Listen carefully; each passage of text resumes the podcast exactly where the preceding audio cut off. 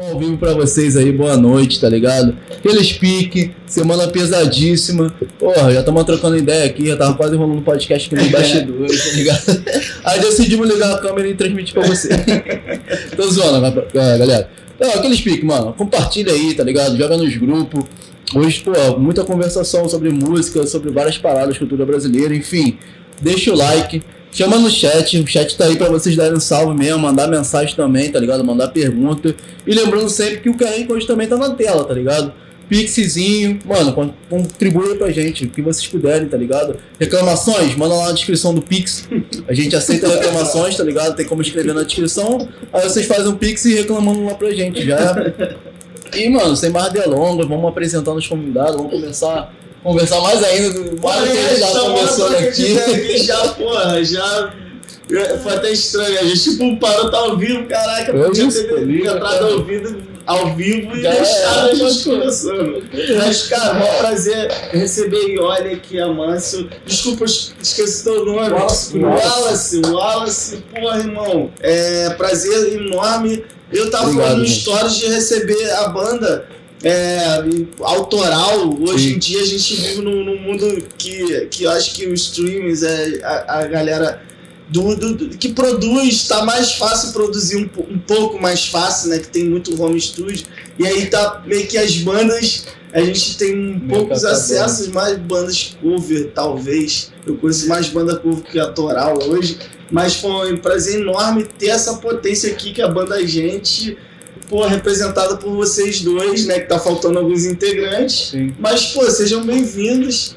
E é isso, Obrigado, falar cara. um pouco de, de, ideia de- de música, de trabalho, da correria, né? Que é ser músico, sobretudo na Baixada Fluminense, né?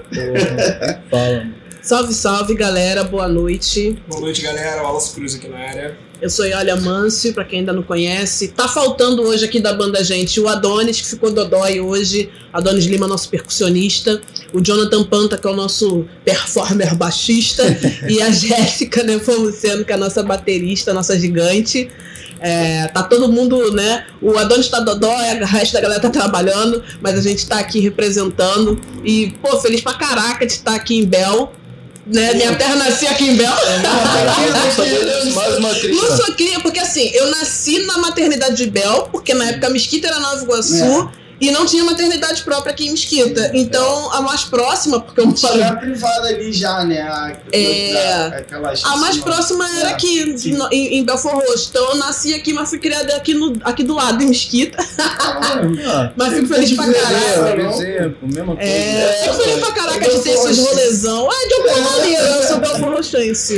Mas fico feliz de ter esse rolezão aqui cultural ou em Bel, porque a gente sabe o quanto, né, recai sobre nós essa coisa de ser baixadense, assim, o quanto isso Sim. tantas vezes soa como se fosse um demérito, sabe? Então eu fico feliz pra caraca de estar aqui, de conhecer essa galera. Reconhe reconhecer, né? Porque tem gente que eu já conhecia Já conheci. se reesbarrar no rolê. Isso aí. Isso é muito maneiro, a gente se reencontrar assim na vida, né, as, pa- as paradas acontecer, né, mano? A gente da Baixada se encontra em outros rolês e acaba voltando pra Baixada pra se reconhecer e, se- e conversar mais sobre a Baixada. né? sobre a Baixada. Eu acho maneiro da, da banda Gente também que ela não, ela, ela não tem um integrante de um município, um município só, né? Você é de Anchieta, você é Mesquita, a de É Bel. Roxo, a batera é... A batera é de Guadalupe. Guadalupe. Guadalupe. E o Jonathan é da favela da Maré. Aí, pelo Rio. O Adonis é de Belfor Roxo. A, a Doris aqui de Belfor Roxo. O, o- a química perfeita, talvez, porra, porque traz, traz várias. Vários subúrbios, vários é, vários subúrbios diferentes. E como é que é isso? Trabalhar com a galera, tipo, cada um numa. Eu já falando um pouco sobre aqui, né? É mais fácil do que parece, assim. Eu Pode falar que, as- que tu queria Não, eu que queria até falar, é, falaram como é que ser um artista da Baixada, né? Sim. E eu ia falar o seguinte, eu, eu não sou originalmente da Baixada, É né? assim, tu nasceu em Nilópolis. Eu nasci em Nilópolis, mas, mas eu vivi em Anchieta e morei alguns anos em Mesquita também, morei seis anos em Mesquita. E assim, o que, que é? O que, que eu entendo que é a Baixada? É quase a mesma coisa, né, que você morar em Anchieta, só que com menos recursos. Sim. A, a Anchieta tem a, tem a lona cultural, que faz uma diferença muito grande.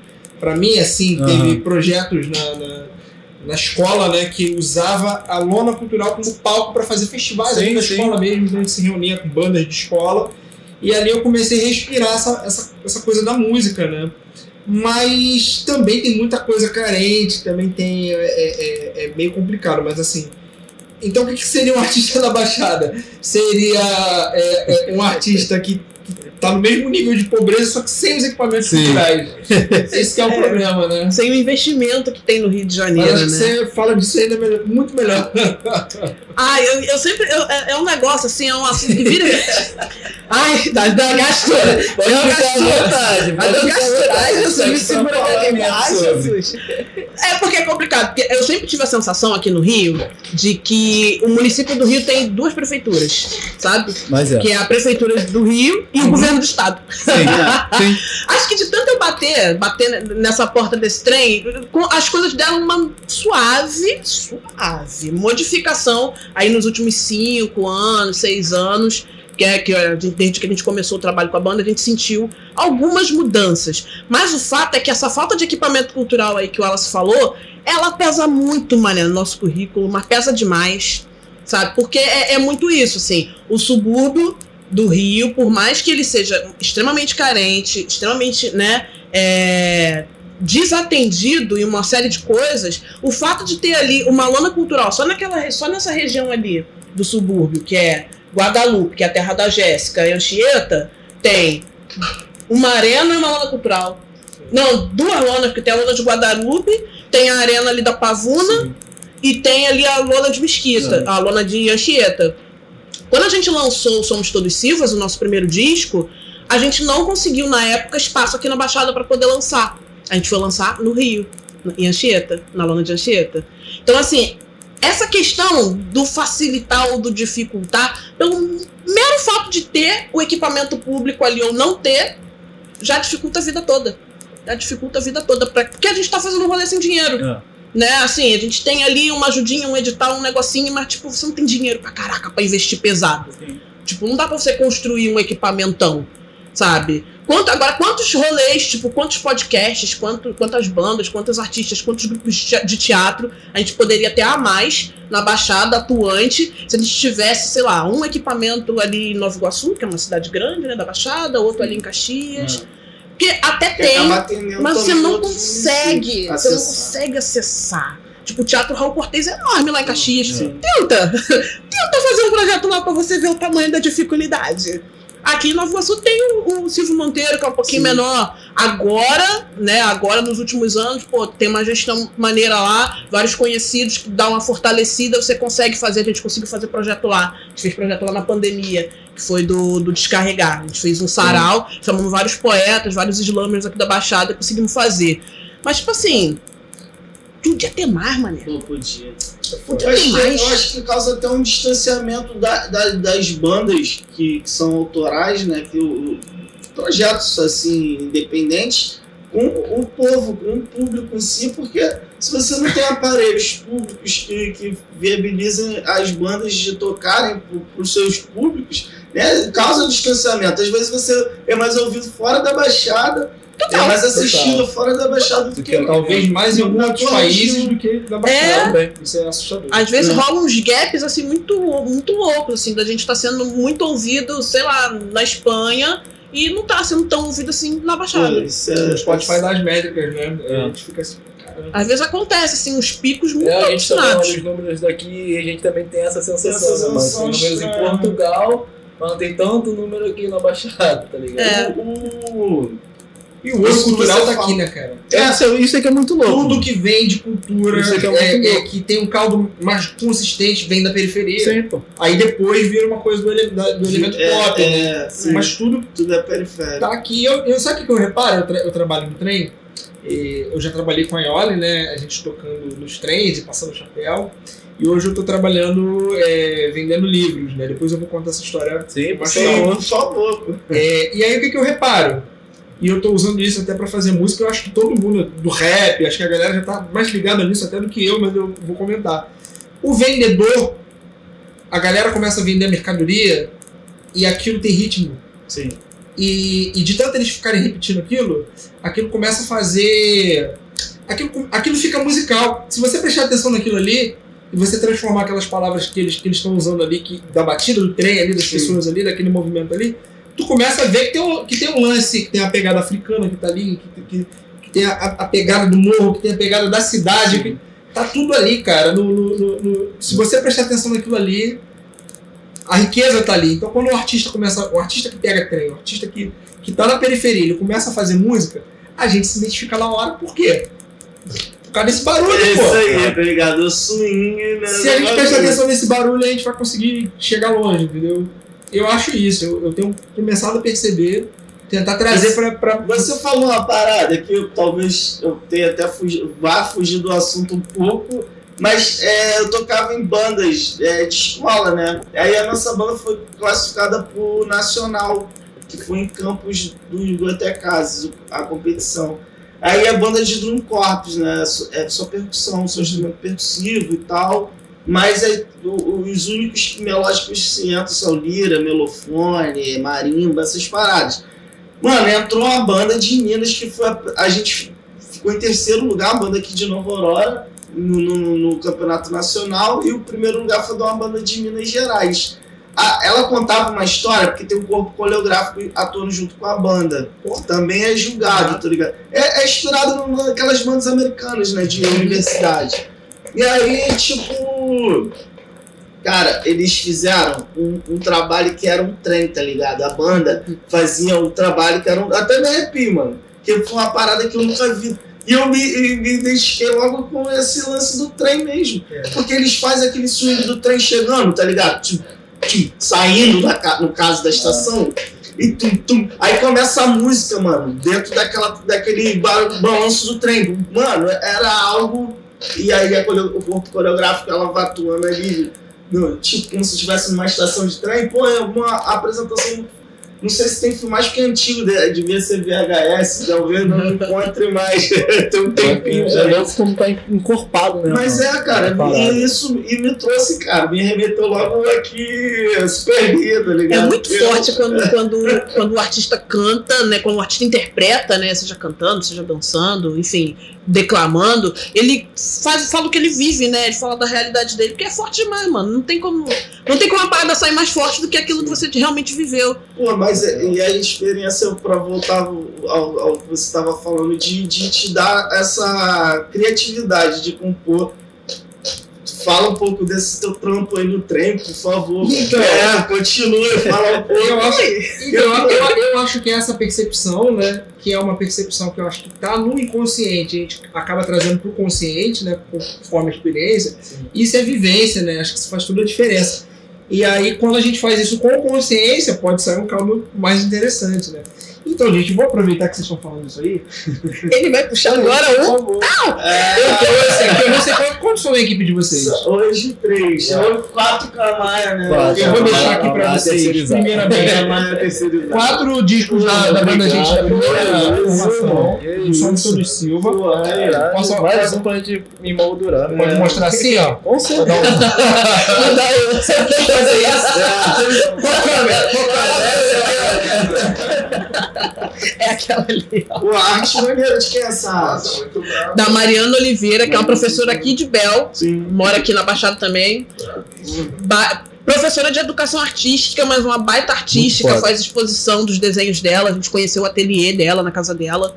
Nós ficamos apaixonados pelos desenhos e pedimos pra ela Foda fazer. essa contracapa. E por dentro tem vários desenhos também, que a capa Pô, tem ela é encarte. criativa. Eu fiz o curso lá na PEN É do- de, de empreendedorismo Isso aí, cultural isso aí. Favela Criativa. Quando eu vi lá na tela os patrocínios, eu falei, Foda. achei aqui. É, Falei, Pô, maneiro, maneiro. é uma parada que dá umas fortalecidas, Sim, né? Esses pô. editais. E Muito esse foi o foda. primeiro disco, foi a primeira Pô, vez que a gente, de uma forma mais complexa, assertiva, Tá quadro. profunda, tentou elaborar né, um conceito. Né? Claro que a gente hoje amadurecendo, né, esse disco já tem o quê? Cinco anos? Foi em 2017? Seis anos. Seis anos. Depois dessa pegada, A minha, cape- minha competência matemática aqui, ó. a gente mesmo vai evoluindo, né? A- essa história vai falando, pô, eu não faria isso, eu não, não usaria tal.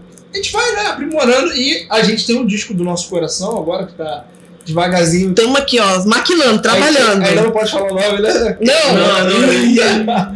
Mas que a gente consegue arrancar até o Vai ter que voltar aqui a bola toda É, Vai ter que, vai ter que. Deixa, deixa no silêncio, deixa no arquézio, você volta depois. Então a gente vai estar aos poucos. Aos poucos a gente já está introduzindo nos shows, né? É uma coisa ainda que é muito. Pra quem tá colando nos shows, Sim. já vai sentir um certo. um certo. uma certa pegada ali na, na, na Uhum. rítmica, na A gente tá guitarra. aqui, ó, só nos cara, o que eu posso dizer é o seguinte. sal, você tá pelo sal. tem ficado mais denso, é isso que eu posso dizer. É isso. Denso e ao mesmo tempo com aquela malandragem, aquele Sugada. que já tem, a gente só tá. Dá uma aprimorada na malandragem do rolê. E aqui, gente, eu vou deixar Tá mais melhor ainda. quatro livros com você. Boa, Esse material que eu tenho, que eu tenho né? é, Mostra, mostra. Cadê? Aqui, vai, aqui na nossa. Dá pra aparecer nossa? Dá o meu, dá o meu. Pega aí, ó. Pô, cara, olha só. esse é um livro tem dois, artesanal. Olha ali. Aí. Esse é um livro artesanal chamado Os Mortos Vêm dos Vivos. E esse tem sido meu trampo nos trens, né? No, no, no- no metrô, no trem, enfim. Vai ter com marca-texto aqui, né? E aí eu posso, eu posso falar basicamente assim, fazer o merchan dele, né? É, no, no meu perfil do Disney Escrita, que tá aí atrás do livro.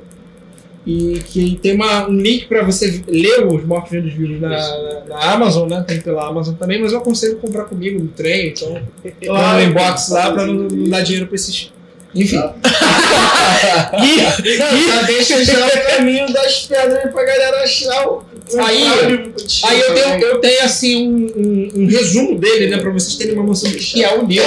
Gente, eu tô meio assim, aí eu tô olhando pra cá, mas eu, eu posso falar assim que ele capta do, do mesmo jeito. Capta, não, não precisa ficar fazendo assim. Não, Ah, tá. se quiser puxar ele mais um pouquinho também. Não, eu não sei. Pode puxar, pô. Quer que eu te dê uma força aqui? Não, se a voz estiver saindo na moral, não tem problema. Aí, ó. É que ele capta de É boa. a gente fica com nervoso. Não, mas ele capta, não, ele capta de boa.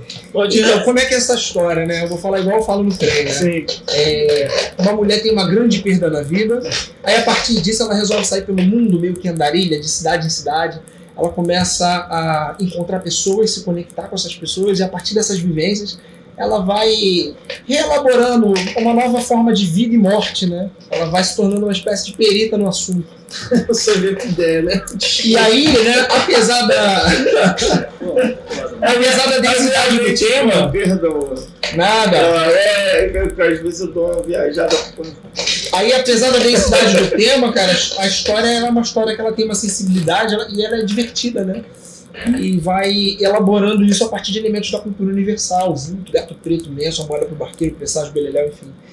E esse tem sido o meu trampo, e em breve eu vou estar lançando o Ramal Brasil, que tem uma pegada mais crítica, uma pegada um pouco mais voltada para as nossas questões é, de mobilização social, né? É E isso. como é que é esse lance de escritor, cara? Como é que é o processo pra você sentar e começar a desenvolver? Cara, tá no- eu comecei fazendo poesia, e aí nessa coisa de moleque de ter banda e de começar a ser letrista, né? Muito influenciado pelas bandas dos playboys dos anos 80, o Renato Russo, o Cazuza, muita essa, essa galera. Eu gosto assim, quando abraça com Quem não, né? Quem nunca? Mas é, Mas, gente, é, a, boa- a- a maior parte desse rock é, anos 80 é um rock branco, é um É. rock de apartamento, né? Mas foi a minha influência e depois a gente vai engrossando o caldo, vai, vai É, ouvir é outras uma, coisas. é uma fala polêmica, mas eu concordo 100%. É, vai, É. vai- é, vai aprendendo a, a- a ouvir o Chico Sainz, Sim. vai aprendendo a ouvir o, Rapa, que É foi isso aí. porra, muito importante. O Racionais eu fui ouvir muito tempo depois, eu confesso. E também é, é uma parada que não- é outra banda que- densidade, é outra densidade. Eu escuto uma banda que ela é muito. Assim, já entrou nesse contexto, tu falou que é uma, a da década de 80 ali, que é o Ira, né? Uhum. A gente tem o Ira com algumas músicas meio, meio esquisitas, assim, nesse sentido aí nacionalista, e um vocalista que o apelido é Nazi, né? É, Tá ligado? É uma banda que eu gosto muito, mas ela é outra história, no sentido a gente não sabe por quê. Ah, mas, né? Às vezes é até melhor que não tenha tudo que hoje, que é pra gente não ouvir o bagulho, né? Mesmo. eu vi ele falando sobre isso. Ele falou, inclusive, era um, era um, era um apelido de.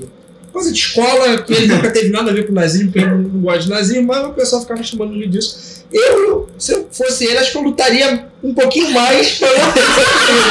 Ah, né? Fazia um cadinho mais de esforço. É, Aquele apelido que vem de tanto tempo, né?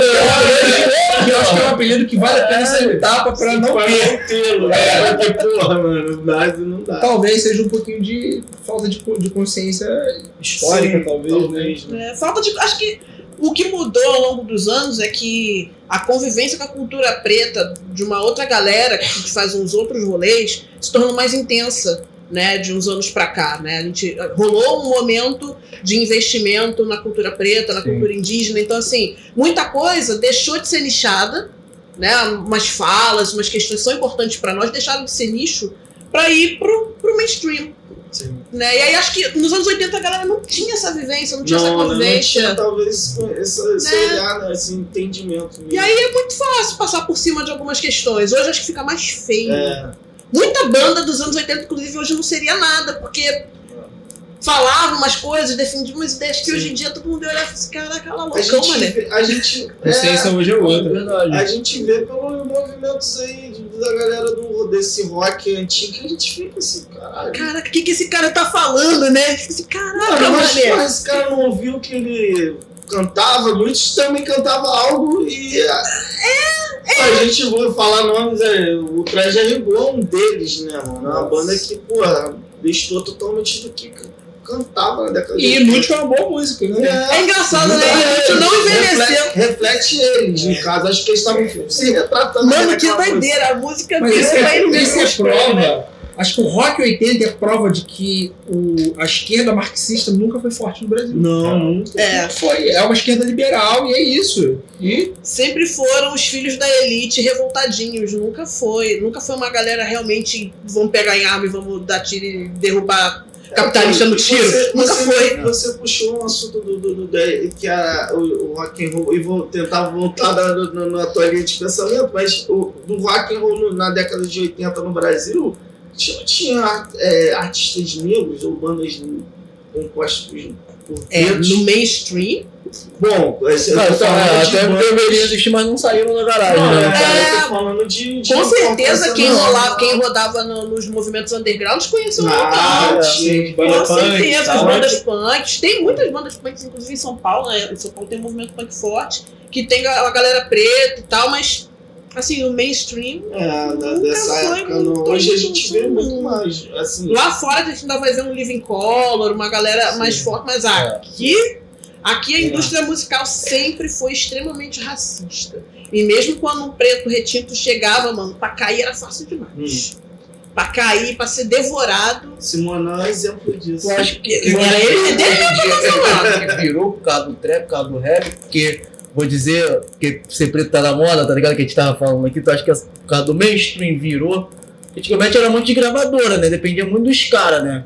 Então agora a gente não depende tanto, tipo, a gente pode fazer o nosso trabalho. E aí com isso a periferia sempre sendo a nata da nata, tá ligado?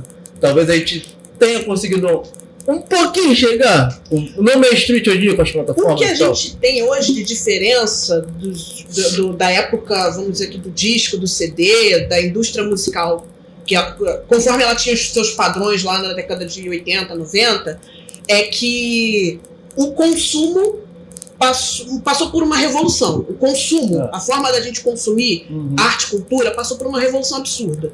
Porque eles meteram o CD, né? Saiu do disco, meteram o CD. Meteram a fita, meteram o CD. Ainda era caro pra piratear. Sim.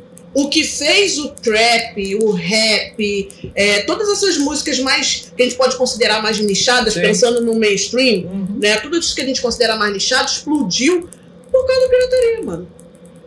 Porque, na verdade, essa forma de fazer que a gente hoje até tem meios mais formais, hoje dá pra você fazer um home studio, isso era pirataria. Não, Muito sim. tempo atrás. Verdade. Pouquíssimo tempo atrás na história, isso era tudo pirataria. Você comprar um, um computador, pegar ali seu CDzinho virgem, famoso Nero. Quantos, quantos, quanta, quanta galera ficou famosa aí porque você- vendia suas batalhas, suas paradas no Ah, camelô? Muito. Até se pensar o Calypso também, né? Se você pensar numa música que é nichada, lá do Pará, que vem pra cá pro Rio de Janeiro como? Várias reproduções ilegais. Sabe? E aí a, a massa, o volume que a gente é capaz de produzir consumindo, fez com que a indústria tivesse que abrir as pernas, essa que é a verdade. E eles não estavam apostando nessas mídias digitais, sabe? A galera não quis investir em Spotify, esses rolê Não, todo sim. aí. Aí quando aconteceu, porque por alguma razão acabou barateando muito, hoje é mais barato pra gente, a gente estava conversando sobre a, o toca-disco, é. muito mais barato pra gente ouvir um stream do que ter um, um reprodutor de música em reprodutor de casa música em casa, é ficou caro. Então a coisa tomou uma proporção absurda, porque aí a galera já tinha aprendido a fazer seu rolê em casa, aprendido a fazer home studio, aprendido a reproduzir sua própria música. Só faltava meter um ISRC e subir a música na plataforma. Quando meteu, meu parceiro, acabou. A Acabou. música preta tomou tudo. Tomou Porque tudo. a nossa, a nossa, nossa voracidade de consumo é muito grande. E aí os caras tiveram que fazer o quê? Ah, deixa eles entrar. Mas, ó, olho vivo Nossa, e mente alerta, porque ó, é dois tempos pra eles embranquecer a porra É toda, meu parceiro. dois tempos. Vai ver, pega os grandes artistas de funk aí do último ano que foram bombar, que bombaram nos streams. Começa a reparar como o negócio É. já tá ficando um degradê Não, ali. isso aí. Vai vendo pra ver se eles não tomam tá- em tá dois mudando, já tempos. Mas tu matou a pau, eu queria até comentar que. Não, é verdade. É isso Eu aí. fiquei pensando assim, por que, que tu não tem grandes bandas com protagonistas negros, assim, nos anos 80? Depende da indústria. Não, mas não é só isso não, porque às vezes tinha até a galera de classe média baixa que conseguia fazer uma demo e levar pra gravadora. Só que como é, como é que uma pessoa da, da favela vai ter um, um contrabaixo naquela época, uma guitarra naquela época, e vai ir pro estúdio gravar uma, uma demo? Então você vê que tem os grandes sambistas que com violãozinho consegue fazer alguma coisa. Mas tu não consegue juntar cinco candangos, cada um com Pra gravar nos. né, Qualidade. com esse equipamento todo, né? Banda é caro, banda é Banda muito é caro. muito caro, então você tem a galera tá fazendo rock and roll com, com o violão. No morro tocando samba, eu acho que é isso. Tá É muito isso, fazer rock and roll no E mundo você tá vê que nos. Estados Unidos é diferente, porque aqui é impensável, né? Eu não teria grana para assim, facilmente para ser um cara de sopro. Faz uma experiência aqui para você ver se sopro é minha praia. Eu não teria essa condição. Mas lá os negros conseguiram ter. fazer jazz, fazer. Eu comecei na música no sopro. tá Ter um acesso, Ih, que né? maneiro. No trompete, mas eu não consegui. Mas esse bagulho é caro, Um né? trompete, eu ganhei um trompete usado do meu pai, e Uhum. aí ele foi desmontando, porque ele era velho, a solda vai, vai Uhum. saindo. Eu não tinha condição de Mas é o olho da cara, né? Hoje é mais no acessível. É, hoje tu consegue um trompete por mil. Ah, acessível que eu digo pra quem tem maior condição pra. Esse meu já tá acessível pra tudo. Ah, acessível sim. Mano, tô falando que hoje Não, na média, que hoje mil reais tu compra. Mas por que, que eu tô falando? É porque a média é uma guitarra, Ah, tu consegue uma guitarra É, a média a do 400 mil reais uma guitarra ruim. É. Consegue. Mas tu não consegue um sopro Não. isso, Não, não, mil reais é, é um instrumento, um trompete ruim. É tipo série Veril Rex, que é, o- é uma série muito ruim, o metal é ruim, tu, tu, tu não consegue reproduzir muito som nele se tiver um vocal também ruim. Mas Eu- essa, essa eu coisa- falei do corpo do instrumento. essa né? coisa de estar na periferia do capital, né? Você vê que lá eles tiveram condições ainda com toda a segregação racial, ter o Jimi Hendrix, ter os, os mestres do, do, do jazz, né? E a gente tem, graças a Deus, teve os summers, mas a gente poderia ter muito mais. Tem que pensar também que aqui teve umas estruturas que lá não tiveram, né? Lá, apesar da segregação, como ela foi muito bem montada, um- uma galera de um lado, outra galera do outro, aqui no Brasil, por exemplo, teve a lei da vadiagem dos capoeiras. Sim. E, e- e o rolê era que, tipo assim, se você fosse pego na rua, de bobeira, fazendo vários nada, É e tu tivesse com o instrumento na Ah, mão, meu parceirinho. Ah, não! Instrumento não! vagabundo. Então isso criou um estigma social. Enquanto lá nos Estados Unidos a música era a maneira deles ascenderem socialmente, de algum jeito, no meio daquele caos, a música era um jeito de ascender. Porque Aqui teve- não. Teve um processo também nos Estados Unidos, né? Que muito, muitas bandas que eram de negros eram regravadas por brancos, estouravam Sim. na voz de. Não, a indústria, aí eu vou ler da indústria, né? A indústria, o rock foi isso, pô. A, a, O rock foi totalmente a- isso. Tentar Eles tem as têm mulheres ali, as mulheres do, do, do, do, do blues ali, a Aretha Franklin, essas mulheres pra elas bombarem, mano. É, É um tem- rolezaço. o nome de. É Nina Simone. Teve muita gravadora que eram gravadoras de, dos bairros Sim, pretos pra poder essa galera conseguir subir. Porque é aquilo, né? A gente não tem, não tem maneira de ficar esperando que o mundo dos caras, que foi criado pra nos destruir, vá nos abraçar Ah, e nos não, tratar vem, com mano. carinho, amor. E venham, porque vocês são a talentosos. aqui pra, de mim. Vai. Tá, Vai É nessa. sua. A gente que não cria nossos espaços, não, pra gente ver se não vai dar ruim. Em dois tempos, porque é isso, eles vão abrir a porta quando eles não tiver jeito, mas em dois tempos eles vão lá, encapsulam, botam um monte de rostinho do jeito que eles querem, ó. Tá? Beijo, acabou. Rápido. Mas é, é- E aí eu queria falar agora da, da- da influência da banda. Tipo, co- como é que surge a banda Gente? E qual a ideia de vocês foram vocês dois ou tem mais algum cofundador que deram a ideia de, de montar a Acho que turma necessidade? original, só nós, né? É. Os dois. A O- gente. O, o, o irmão dela é um guitarrista fantástico, é o Nico, mas Hoje ele, ele é luthier. ele pegou. Cuidar dos instrumentos É, é. aí, ó. Ele tava do comecinho, mas que estruturou filosoficamente. Fomos nós, É, assim, é, né? é. Então, o rolê foi o seguinte: a gente, a gente era casado, a gente morava em Milópolis na época, a gente estava morando em Milópolis, e a gente tinha saído, a gente estava egresso daquele Vocês movimento dois? de igreja, nós Vocês? dois. Nós dois. E aí, ó, já é um outro assunto, mano. Você tava esperando, você tava aguardando. Chutamos a bola aí, ó. E aí a gente tava egresso de- desse movimento de igreja evangélica e tal, então a gente meio que tava com vários nada pra fazer no fim de semana, porque a gente era muito ocupado dentro daquele movimento, então quando a gente sai, a gente não tem mais nada pra fazer. E aí a gente começou a juntar uma galera que saiu, meio que saiu junto com a gente lá em casa. Né? Na baixada, pá, fazendo nada. A gente juntava uns aipinhos, café e tal, aí puxava um violão, escrevia um negócio, fal- falava de um livro que tava. Era como se fosse uma espécie de roda de livro, Sim, sabe? Só que Uma muito. célula. Não, não, não, não, mas mas né? aí os assuntos mais eram na filosofia, Sim, sociologia, a dificuldade que a gente passa na Baixada. Não, Não, não é que a gente largasse. É, mas esse, esse aspecto religioso a gente tomou muito ranço. Muito ranço. é. Pois é, acho que ninguém sai bem, né? Daquele espaço. Todo mundo sai, muito É machucado. uma forma da gente também desintoxicar. Vamos, vamos se encher É. de outras coisas.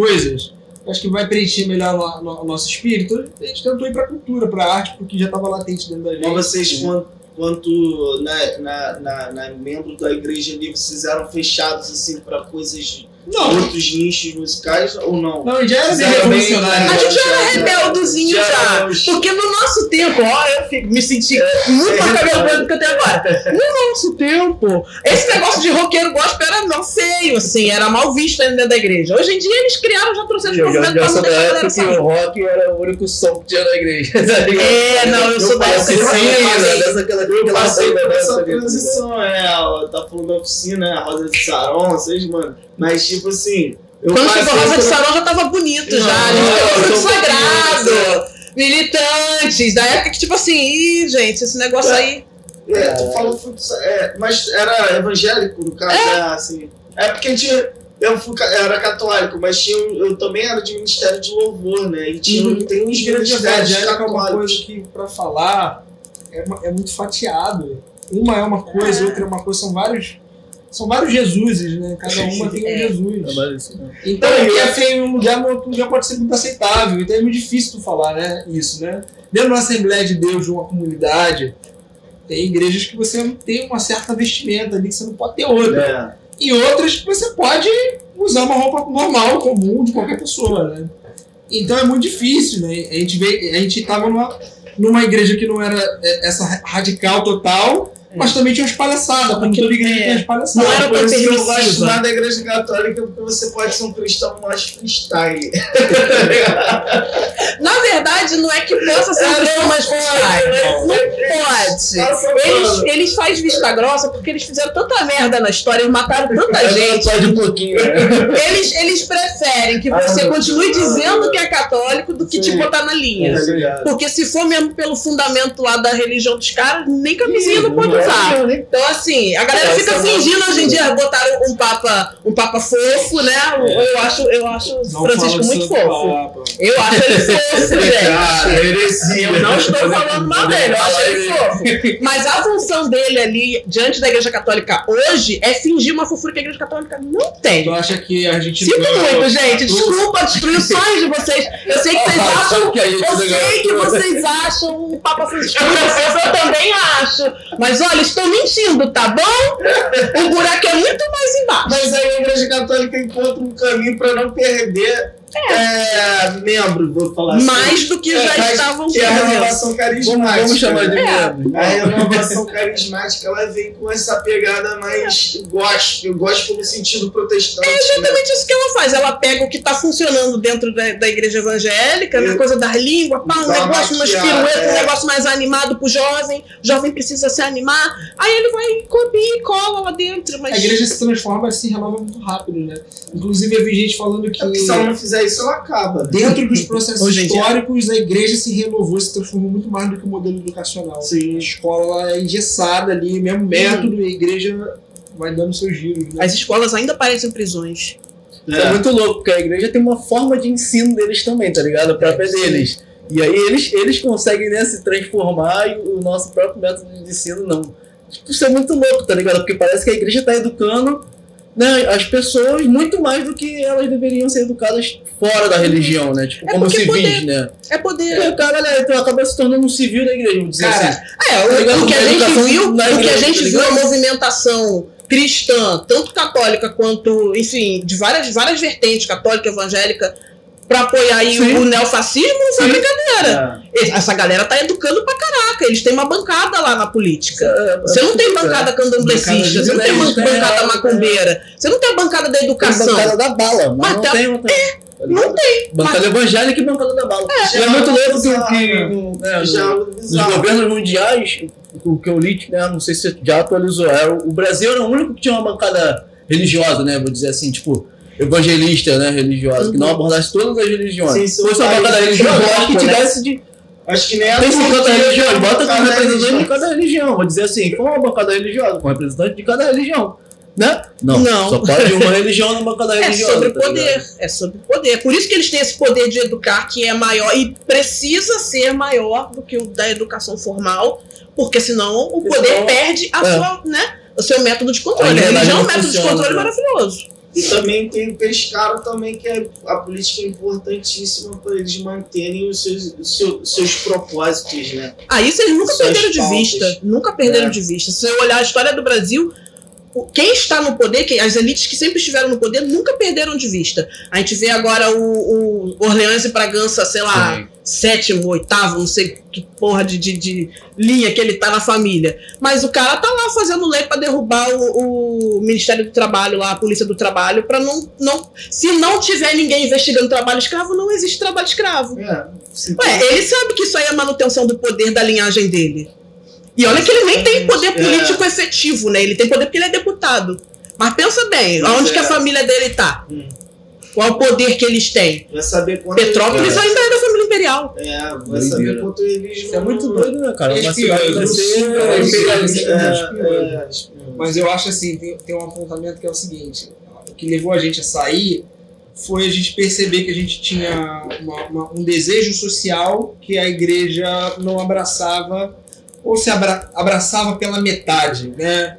Ah, se eu faço alguma coisa pela, pelos pobres, vou- colocar dessa forma meio caricata, mas pelos pobres eu faço porque é uma caridade, não porque é minha obrigação. E a gente entendia que isso era obrigação, que isso era mais do. Era tipo assim, tem que fazer. Não tem outra opção. Se você quer fazer alguma coisa boa na- na- no mundo, você tem que pegar e distribuir mesmo, né? Não é uma coisa que você está fazendo que você é bonzinho. Então a gente achava que a organização política ali, a distribuição do dinheiro, como o dinheiro era. esse- toda essa manutenção a gente não concordava. E a gente falava que a gente não concordava. E aí E chegou uma hora que não. isso foi insustentável e eh, junto com, com outras ideias, né, a, a questão que a gente viu, a, a problemática da, da polonização, enfim, a gente pirou, eu acho que ninguém consegue sair disso Sem dar uma sem surtada. um pouco de dor, né, porque aquilo faz tanta parte da gente, né, gerou, assim, uma certa, uma certa deprê na gente quando a gente saiu nos libertamos da igreja, né? É. Essa que é a verdade. Para ser um É. pouquinho mais É. original, né? Respirar um, um pouquinho mais, é, sem essa toxicidade toda. Mas eu acho que assim, o campo progressista, sem- falando de política, tem que ter um pouquinho de cuidado quando vai falar da igreja e ser mais estratégico quando vai falar da igreja, porque lá no alto daquela favela onde o poder público não chega, tem uma Digital. igreja e às vezes é a única maneira daquele jovem ter uma educação artística ou ter contato com a, com a leitura ou ter contato com alguma coisa que não seja a violência, né? Então, aquele Até o camarada. próprio contato com a música que a gente estava Com a falando, que é a dificuldade de ter um instrumento muito Sim. jovem, Lá ele vai pra a igreja. Pra poder Pra ter poder acesso ao instrumento. É o equipamento cultural do lugar que não tem nada que o Estado não chegou. Então, isso é É. da política pública que não chega, que não chega lá. Aí esse Que é um pastor. plano, né? Não é, É. por acaso, é, É, planejado. sem querer, né? Aí esse pastor Assim. vai chegar para aquelas, fam- aquelas famílias né, que estão ali, ele tem uma moral dentro da comunidade. Se ele falar, vota no Jorginho, Isso, deu. você vai votar no Jorginho, mano. Jorginho. E se você falar mal do pastor, mal do Jorginho, aquela comunidade vai ficar contra você. Então tem que ter cuidado. Não é que a gente não possa criticar, mas saber muito bem muito bem vai criticar isso se aí. aborda isso. E aí, pô, vocês saem da igreja e começa esse contato mais cultural e social. Aí Sim. começa a usar drogas, assim. Mentira, só usei drogas numa onda dessa. Mentira, só usei drogas depois da pandemia, gente. Depois da pandemia ficou muito difícil aturar o Brasil de casa. Não, falei, falei, falei que Não, não dá pra aguentar o Não, mas Brasil. eu cara. sempre, eu sempre, eu sempre fui um cara que gostei de bebida alcoólica mesmo dentro da igreja. Sim. Nunca teve, nunca tive nenhum problema com isso. Eu era bem religioso, mas eu achava que era burrice não beber. Eu achava que era É. Eu nunca engoli essa história de que Jesus fez suco de uva. É, Nunca engoli, nunca isso engoli. é só pra, pra Isso é- reprimir os corpos mesmo. pra- É. E aí a gente começa a fazer essa movimentação ali em 2011. E aí, quando vai chegar 2015, a gente meio que aconteceu uma banda ali, né? Que começou ali no quintal, pá.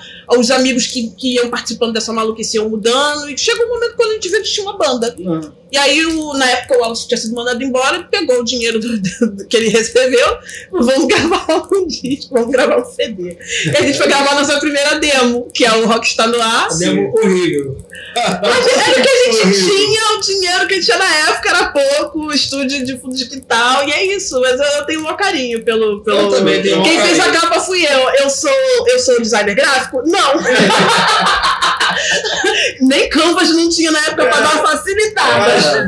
Eu fiz no Paint, gente. Ah, tô fazendo a tapa no pente, tá bravo. Fiz. Um amigo meu fez uma parte da arte que ele sabia fazer e o resto eu fui juntando no Paint. Cara, E é tá isso. E a gente Não conta esse trabalho ainda na internet. Acha no YouTube, No YouTube. no, no Spotify a gente tirou porque questões de marketing, questões, questões profissionais a gente achou melhor tirar.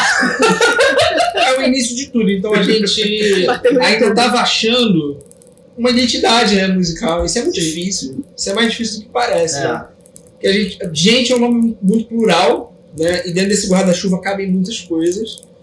Então a gente ficou nessa, né? O que, que a gente vai abordar? A gente tem tanta coisa para transmitir, mas para transmitir isso e, e isso ficar palatável, para ficar uma comunicação não só da- do, do meu universo, cada um, cada pessoa é um universo, né? a gente se encontra num universo comum.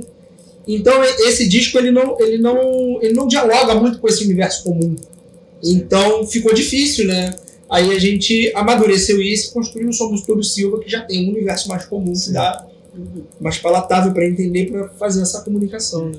Foi um trabalho mais profissional mesmo, sabe? Sim. Mais focado em, em ser profissional também, porque a gente era bem moleque quando a gente gravou o Rockstar no ar. Nada A gente, nada contra, nada de errado, gente. Quem for moleque, mas faça seus discos início, moleque. Um início, né? Pois é, É. esse negócio do não, vamos esperar. Não Ih. espera nada, não. Não Faz. tem como esperar não, mano. É, é, começou na sala desse cara aqui com a mesinha dobrável, tá ligado? É. Duas cadeiras de um ferro. microfone, Um microfone. E, e transmitido pelo Instagram do celular. É aquele provérbio Yorubá, enquanto reza, vai fazendo. Se você tá esperando assim uma coisa muito melhor, vai fazendo o que você dá pra fazer. Vai fazendo. Vai fazendo, que você já tá aprendendo. Marcha. Embora. real. É, E a gente tá em con- constante aprendizagem, né? Sim. É, um trabalho a gente faz aí fala, pô, a gente pecou aqui, errou ali, vamos acertar no próximo. E a gente costuma falar que não É. tem como evoluir se não começar, né, mano? Não. Tipo, Pois tem que é. dar um pontapé pra Aqui, aqui no Ocidente, o erro consolidando ele é parada, considerado senão- uma coisa assim muito monstruosa e, mano, as experiências não ocidentais, não brancas ocidentais, elas levam muito em consideração o, o errar, sabe? Porque você só aprende errando. Pra gente aprender a andar, a gente teve que cair É, um monte de vezes. Pra aprender a andar de bicicleta, teve que cair um monte de vezes. Sim, Errar é parte do processo. Né? Então a gente não pode se tratar como se a gente tivesse que nascer profissional de qualquer coisa. Sim. Ninguém nasce profissional de nada. Não. A gente nasce com- talvez com talento ou com uma coisa ali que a gente pode trabalhar, melhorar, evoluir, mas profissional ninguém nasce não. A gente vai se profissionalizando É, mesmo talento dom sem aprimoração não serve de nada, Não é né? herdeiro, né? É, só se nascer herdeiro. Nascer herdeiro é bom. Não necessariamente com talento. É, mas A nascer gente tem um herdeiro é montão aí, né? Se você montão. olhar aí a história da, da cultura brasileira, tem uma porrada de herdeiro aí que não tinha Porrada. Eu tenho pena do herdeiro, porque eu acho que o herdeiro tem muita responsabilidade na mão. Então acho que esses bilhões. de manter o trampo do, do, do Tinha que tirar esse peso lá da- das mãos dos herdeiros. E deixar o dinheiro pro governo. Porque, pô, né? Imagina se ele não, imagina se ele não dá certo na vida, qual a depressão que esse cara vai ficar, né? Porra, demais. Bilhões na minha, na, na minha conta deixada pra mim. Fala que normalmente esses caras tentam de tudo na vida e não acertam em nada, velho. Sem eu fazer nada, absolutamente nada. Eu acho que viver a vida sem nenhuma dificuldade É deve ser muito difícil. É difícil, cara. Eu não desejo isso. Eu não queria que ter uma vida com tanta dificuldade como a gente tem, É, mas, mas eu acho que sem nenhuma, nenhuma também é um pouco complicado. Porque imagina, uma tem dentro do corpo. Gente, você não tem uma dificuldade. Você não sabe lidar com as dificuldades contra uma. Né? Não, eu já acho que Qualquer a gente topada, qualquer topada com o mindinho na mesa, o mundo acabou. Não tem como, cara. Desde o começo a gente sempre foi dificuldade. Eu acho que eu não saberia me fala tá? Eu meter a mão E aí- fazer pra caralho, não precisa. E aí vai de, vai de lance de músico, tanto que o lance do audiovisual. A gente, conforme vai fazendo, aprendendo, começando a tocar, né, a gente vai mudando de instrumento conforme o tempo. O som que a gente tirava no instrumento, tipo, no. sei lá, não vou falar marca pra não ser chato com isso, mas Nossa, patrocina não. pega um violão, né, daquele iniciante, Tonantes, não, tonante, é, eu ia falar é tonante. E aí você não vai tirar o mesmo som que você pegar um Takamine e um outro. E, e assim com o equipamento. Mas eu acho que essa, esse lance da gente pegar o, o, o, o- duro ali, aquele violão, e, que o braço não tá muito legal, as cordas estão altas. Depois que tu pegou um, um- um instrumento mais macio, mais regulado, você vai executar a tua técnica muito melhor. É, é igual a gente fala que no dia que a gente tiver equipamento melhor, mano, acabou o problema, porque Oh, a gente, a gente já, já a gente tem um checklist de problemas assim, que a gente já sabe resolver. Em resumo, Quando chegar quando a estrutura chegar na mão da periferia, né? porra, A galera que tem grana vai ter que ser boa. vai ter que ser boa. Se não for boa, já Porque a era, gente mano. lida com. Porque a gente já é bom com o equipamento ruim. É a gente já é bom com equipamento ruim. se a gente tiver uma estrutura, a gente toma um Eles vão, vão é, ter que aprender que, mano,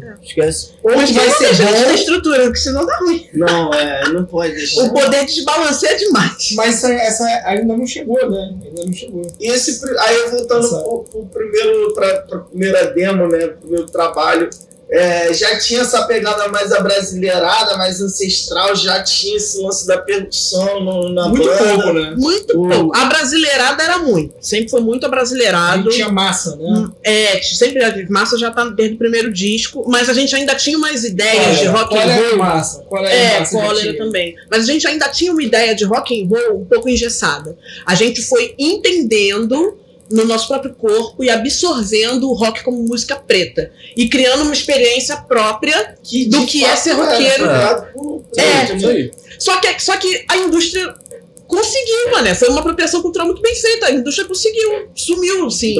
É, tipo assim, você Tem pega um- meia dúzia de figuras negras do, no Tem um rock. documentário né, no Netflix que fala do cara que, que supostamente é o, que é o pai do rock, né? O, o- Chico Bell. Não, não, Chuck Berry não, Chuck Não. Berry eu esqueci é- o nome dele agora. Você que tá falando também. Mas o cara, ele, ele tocava violão né, naqueles clubes lá de, de blues, de jazz. E aí ele era mediano e tal, ele sai da cidade e volta um ano depois.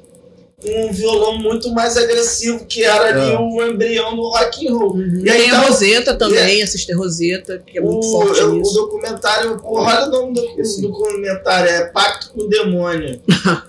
é, Ah, pronto. É Pacto com o Diabo, Cara, como eu mano. Fala sobre Pacto com o porque, Diabo. porque falam que Não. é Pacto Porque com o Diabo. diziam que ele falam tocava ele fez o um pacto com o? Diabo, Que ele por isso que tocava ele voltou caralho, depois tocando. Ah, tô ligado. Ele tocava pra caralho. Sim, É. né? Já, não- eu já, já, eu esqueci o nome do cara, mano, mas procurei na net. Também me fugiu o nome, mas eu já, já, É. ouvi, já vi o texto sobre ele. Mas ele é apagado da história do rock and roll. A gente ou- ou- ouve falar do rock and roll quem? Elvis Presley. A gente não ouve nem falar, tipo, o rei do rock. Tipo, não vê falar do Jimi Hendrix. Mas ver É. exaltar mais o, o Elvis. Sendo que o Elvis Então, gravou pouca coisa de rock, né? Porque estourou muito o que ele fez. ele é- Cara, ele era é- bravo. produz Mas- indústria. Mas ele era Não, muito da ele não tinha indústria. talento, mas ele não Não, ele era muito- Aí é outro papo, não É igual o é? Roberto Carlos, cara. Aí ele foi um cara que vendeu muito, mas eu não me identifico com a música do Roberto Carlos. Meu avô era puto com o Roberto Carlos. Porra, eu odiava. É. Essa porra, esse branquelo aí, caralho, canta nada, porra, caralho. É o rei da música brasileira, vai dizer que não. Era A merda é que a gente não consegue depois, É que o cara tá consagrado. João Gilberto, Caetano Veloso é 10 vezes mais. A gente não consegue- a gente não consegue depois. É. Não É muito difícil né? destronar alguém que foi tronado, foi coroado pela indústria branca. Muito difícil. E isso não é uma questão de lado, não. Porque assim, lembra quando aquele ator foi o. Will Smith, não. Não, que falou do. que o Chico Buarque não canta. Esqueci, Ai, foi um ator negão. sei. A gente sabe que o Chico Buarque Eu não canta. não vi Por que, que deu tanta polêmica, gente? Falar o óbvio. É, gente. Não é. não É o maior, um dos maiores compositores da música brasileira. Ok, não canta, gente. Desculpa. Ó, eu sou cancelada aí amanhã. Ô, pai amado. Mas é isso, gente. Chico Buarque não é Gente, eu acho que cantor. não é. A, a vibe do Chico não é pra você ouvir uma voz extraordinária, é pra você ouvir uma ideia. é que né? É, é esse isso. ponto. É uma Porque ideia. as principais músicas dele, as mais incríveis, não as versões que bombam, não é ele Não é ele cantando. Agora, ele tem uma sensibilidade absurda. Escrever uma música como Meu Guri, pra mim, é uma Sim, parada assim sim. que tem que respeitar.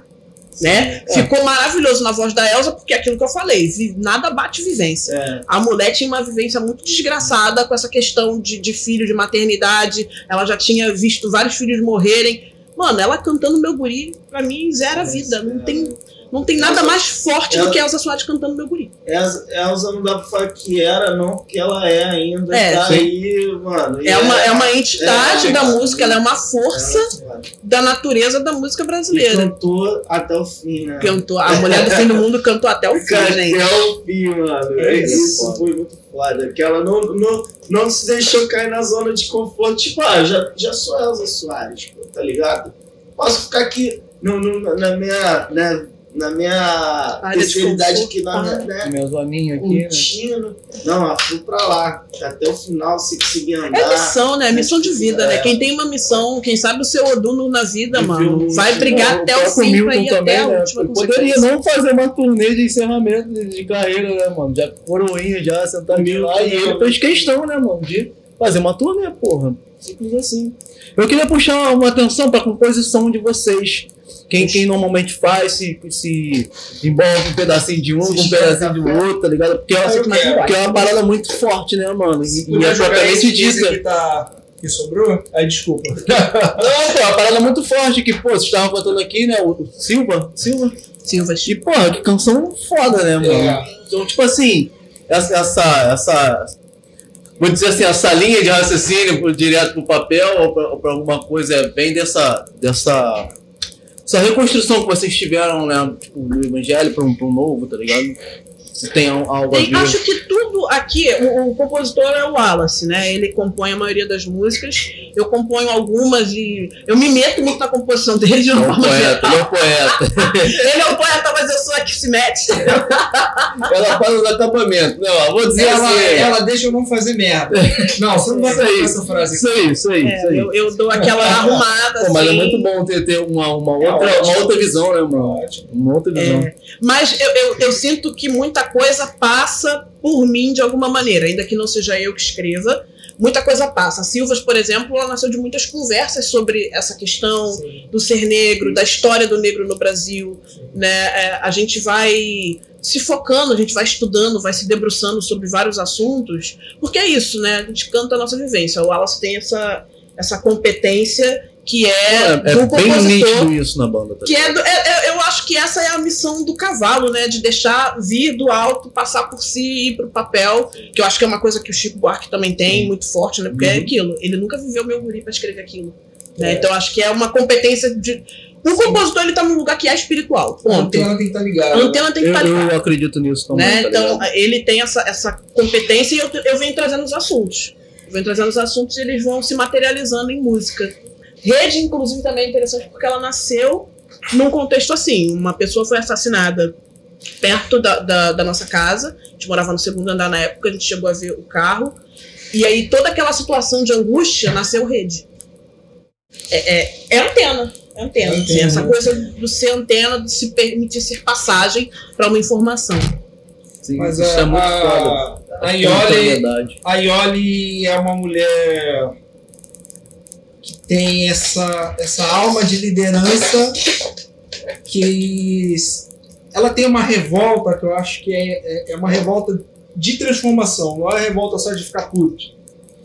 E ela, ela, ela tem toda uma, uma energia, e aí através da convivência, eu, e, e ela também ser a vocalista, eu já faço música, já faço uma letra pensando na energia dela. Então, é como se fosse a, a, a inspiração, né? É uma conversa, né? É uma conversa da energia dela, da minha energia. Eu acho que tá tudo condensado nessa proposta da banda gente. Então, acho que sem a Iole eu não conseguiria escrever as coisas que eu escrevo também. Acho que é, é isso. Essa parceria tem, tem essa natureza. É, eu gostaria de pedir, não sei se vocês podem, porque já é uma música antiga que vocês estavam falando, um pedacinho da Silva. Eu acho muito foda, que letra foda, eu acabei de conferir aqui agora e caralho, já me impactou Já tinha um tempo que a gente foda, não tá tocava ela, aí eu bati essa planta pra Iole e falei, pô, vamos tocar Silvas, cara, eu tô sentindo E, e pelo jeito ela já era mais pegada do que vocês estavam tocando aqui agora, né? É, ela, ela, ela, disso. mudando, né? A gente foi mudando o jeito de É, tocar. ela era um sambinha com rock, e aí, como tá também no violão, ficou mais sambão, né? Então vamos lá.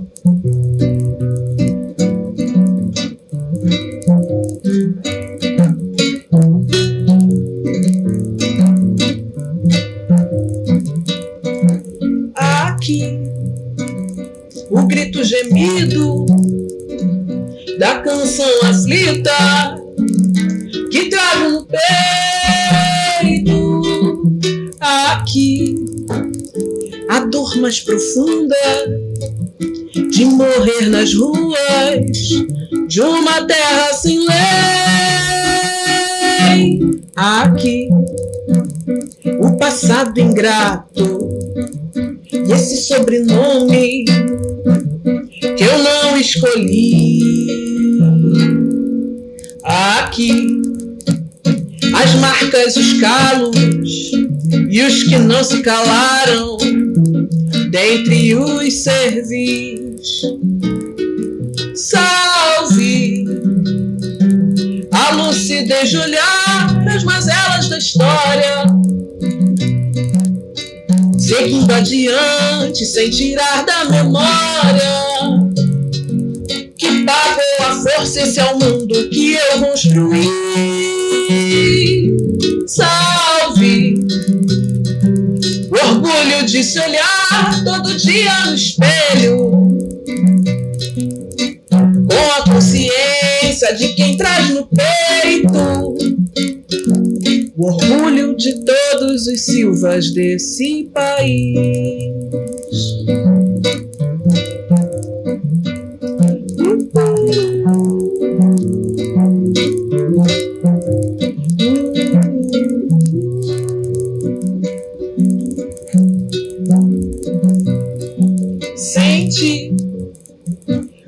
De desprezo pela natureza dos meus crespos cachos. Sente vasto desespero por ser rejeitado por meus firmes traços. Sente o apertar dos passos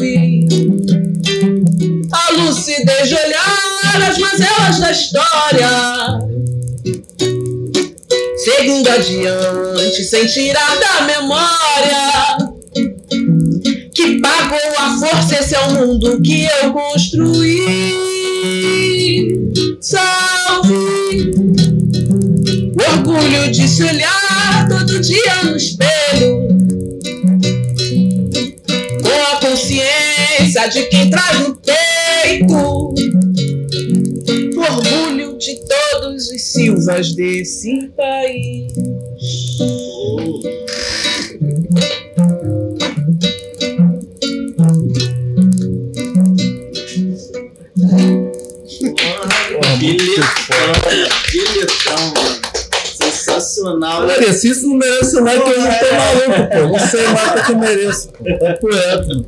Eu não merece nada. É isso, a gente vai fazendo rock, fazendo samba. Vai fazer uma samba aí, porra, a potência da canção tua linda. é maravilhosa, cara. É, é, e eu acho que é, como você falou, se não fosse a, a né? eu Acho que é, é a essência do trampo, do trabalho, a voz, porra, incrível, a presença de palco.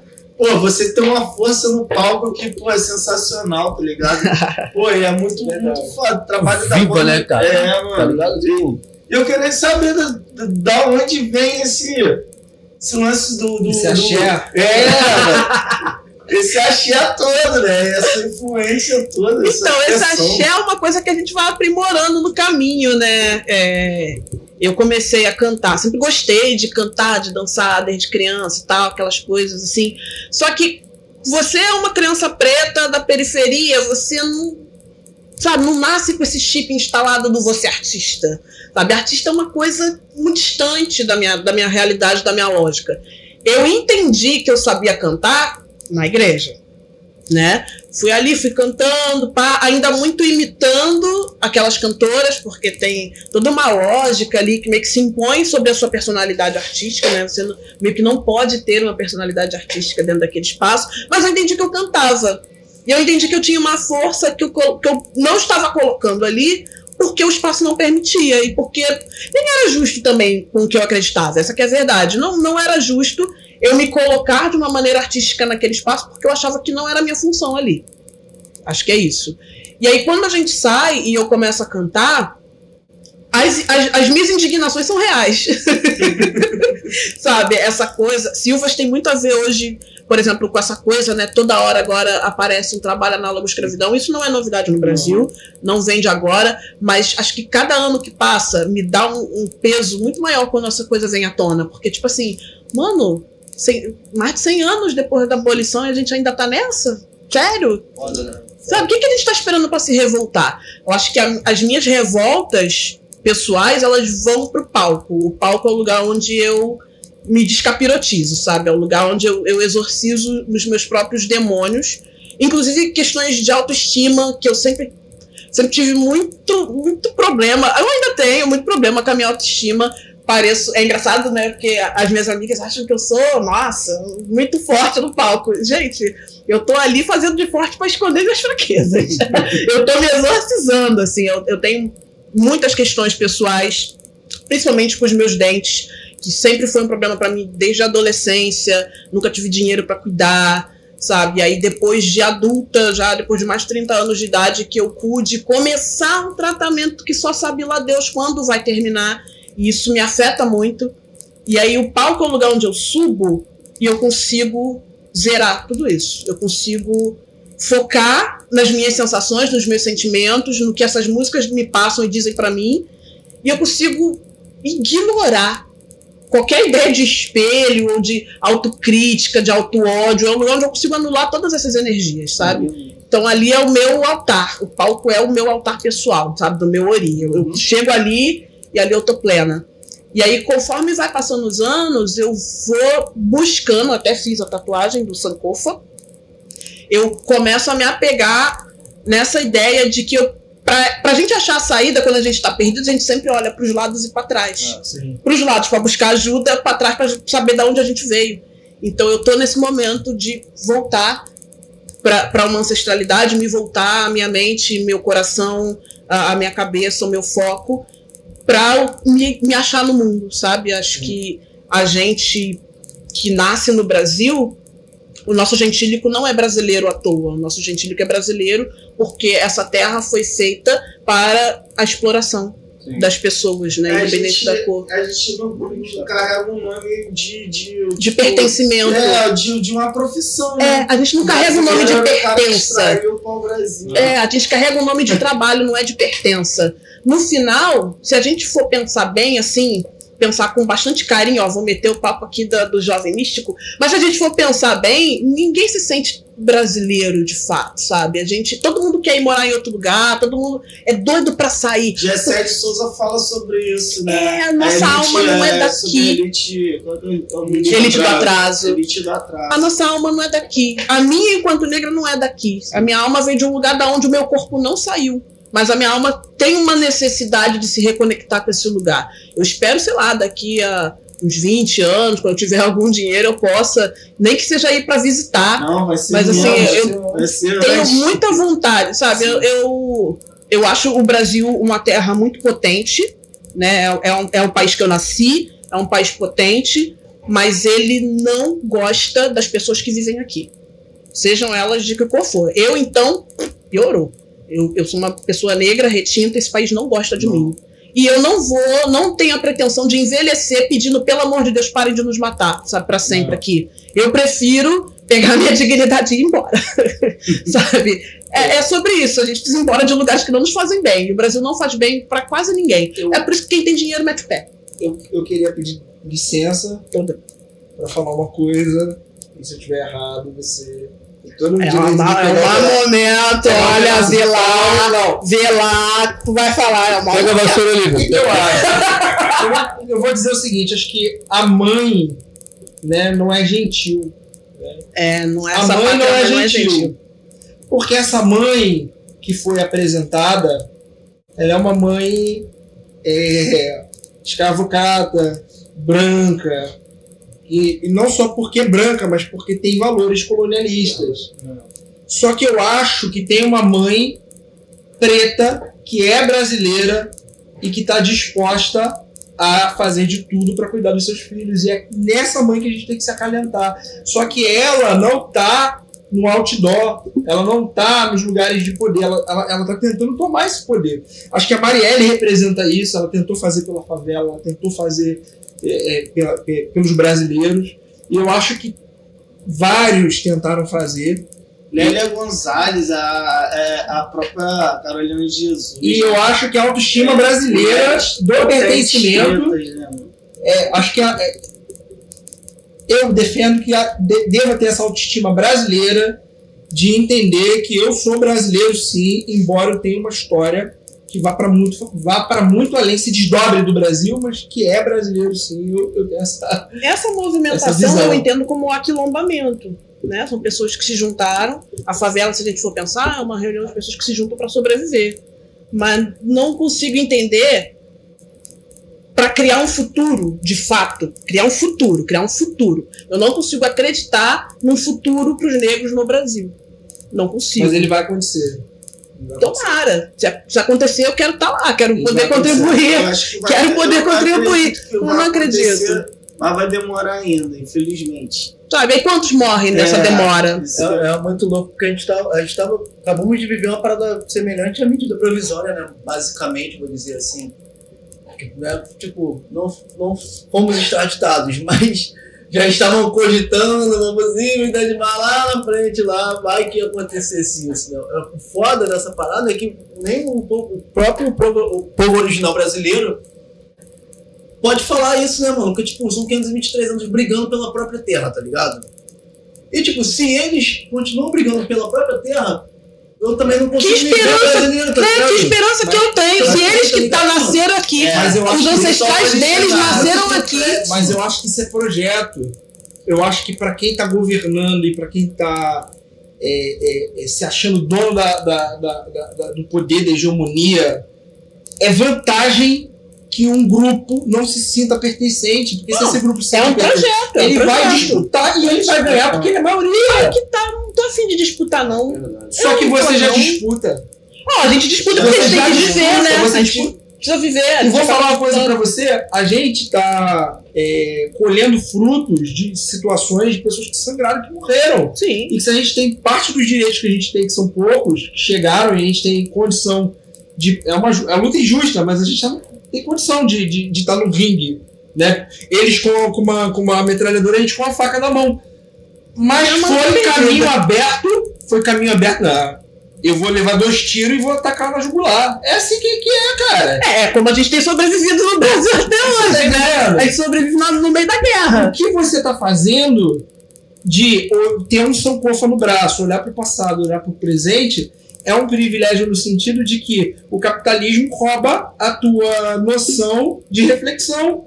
Ele coloca uma escala de trabalho longa, ele coloca entretenimento, ele coloca esvaziamento cultural, é, possibilidade, todas as possibilidades de você não refletir na sua história e não poder transformar isso numa arma. E você consegue fazer isso É. pela luta, continuar fazendo. pela luta dos brasileiros, não foi dos africanos, foi dos brasileiros que aqui estiveram. Que vieram da África. Sim, mas ah, criaram uma atmosfera toda banhada, Isso. né, uma atmosfera de luta aqui nesse território, Sim. uma história aqui nesse território. Todas as vezes que a galera tentou se mobilizar, acabou em massacre. É essa a lógica. Ah, Hoje no Brasil, pra gente ter futuro, pra gente, periferia, preto, índio, pra gente ter futuro, só conquistando o Brasil. Mas assim, me, Vai pegar em arma pra matar essa galera? Não vai. Então, mano. me, me- me corrigindo Não vai, aqui, Não é complicado. me corrigindo, não é que não é africano, é africano e é brasileiro. É africano e é brasileiro. E é, e é dos nativos é, indígenas que aqui estavam também com toda a sua riqueza cultural, sua religião, sua cultura. Foi Não pode construído ser. A, a sociedade em si brasileira, é, é- é parte física também foi construída pelos negros. né? Não, a maior parte foi construída. Não, a maior parte não, eu acredito. Eu falo O Brasil não gosta de mim, mas eu gosto do Brasil. toda ela. Toda O ela. Brasil não gosta da gente. Mas eu entendo, sabe? eu, acho que Não, a terra O Brasil não gosta da gente, sabe? Não. Eu tenho uma história muito pessoal minha, é, que eu evito falar, inclusive, que acho que me também. Acho que me, me ajuda a ter esse tipo de sentimento, né? Você usou o termo mãe, eu tenho problemas muito grandes com a minha mãe, né? Uma pessoa problemática, tóxica, narcisista. Eu passei por muita violência na infância. E então, pra mim, hoje, a minha cura é cortar laço.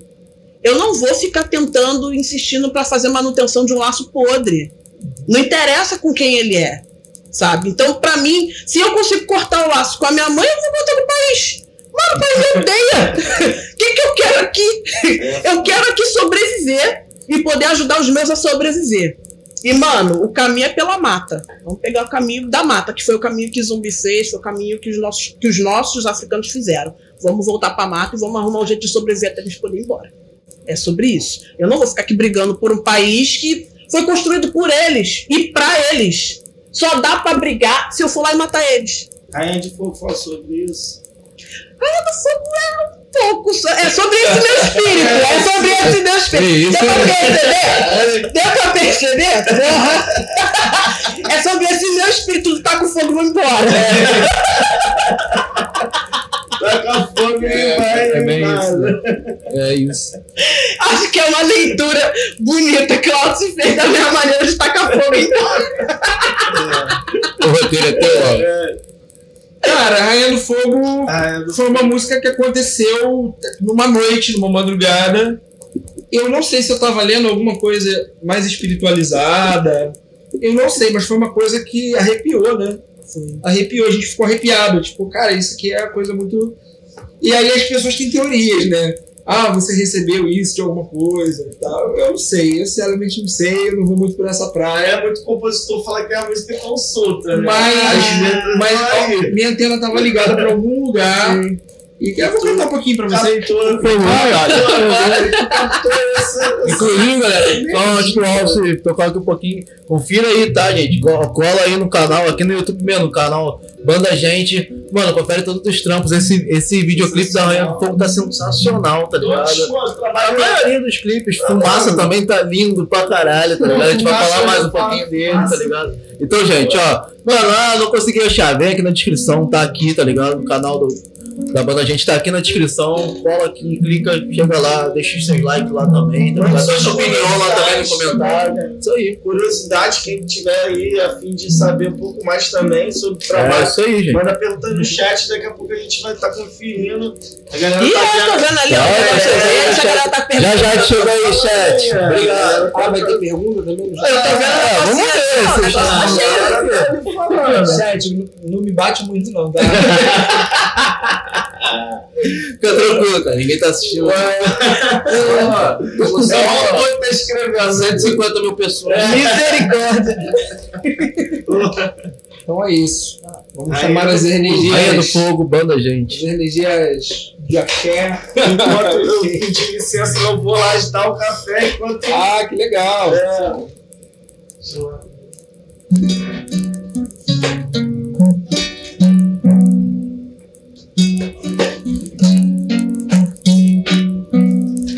De tanto brincar com fogo, ela aprendeu. E a chama carrega com ela onde for. Navalha escondida em seu peito, cabelo carrega uma flor. Vagando pelo mundo afora, carrega consigo uma dor. Deixando de se lamentar, ela se ergueu. A fim de se reinventar, ela dançou. De bebida quente, seus deuses reverenciou. Vida inteira pela frente, mundo inteiro a seu dispor. Lá vai a rainha do fogo, que pôs o seu rei de joelho pela chama. Lá vai a rainha do fogo. As cinzas serão testemunhas de sua fama. Lá vai, vai, lá vai, lá vai, lá vai, ela. Deixando de se lamentar, ela se ergueu. E a fim de se reinventar, ela dançou. E num gole de bebida quente, seus deuses reverenciou. Vida inteira pela frente, mundo inteiro a seu dispor. Lá vai rei de joelho pela chama. Lá vai a rainha fogo, as cinzas serão testemunhas de sua fama. Lá vai a rainha fogo, que pôs o seu rei de joelho pela chama. Lá vai a rainha fogo, as cinzas serão testemunhas de sua fama. Lá vai, lá vai ela, lá vai. Lá vai, lá vai ela. Lá vai, lá vai ela. Lá vai. Lá vai, lá vai ela.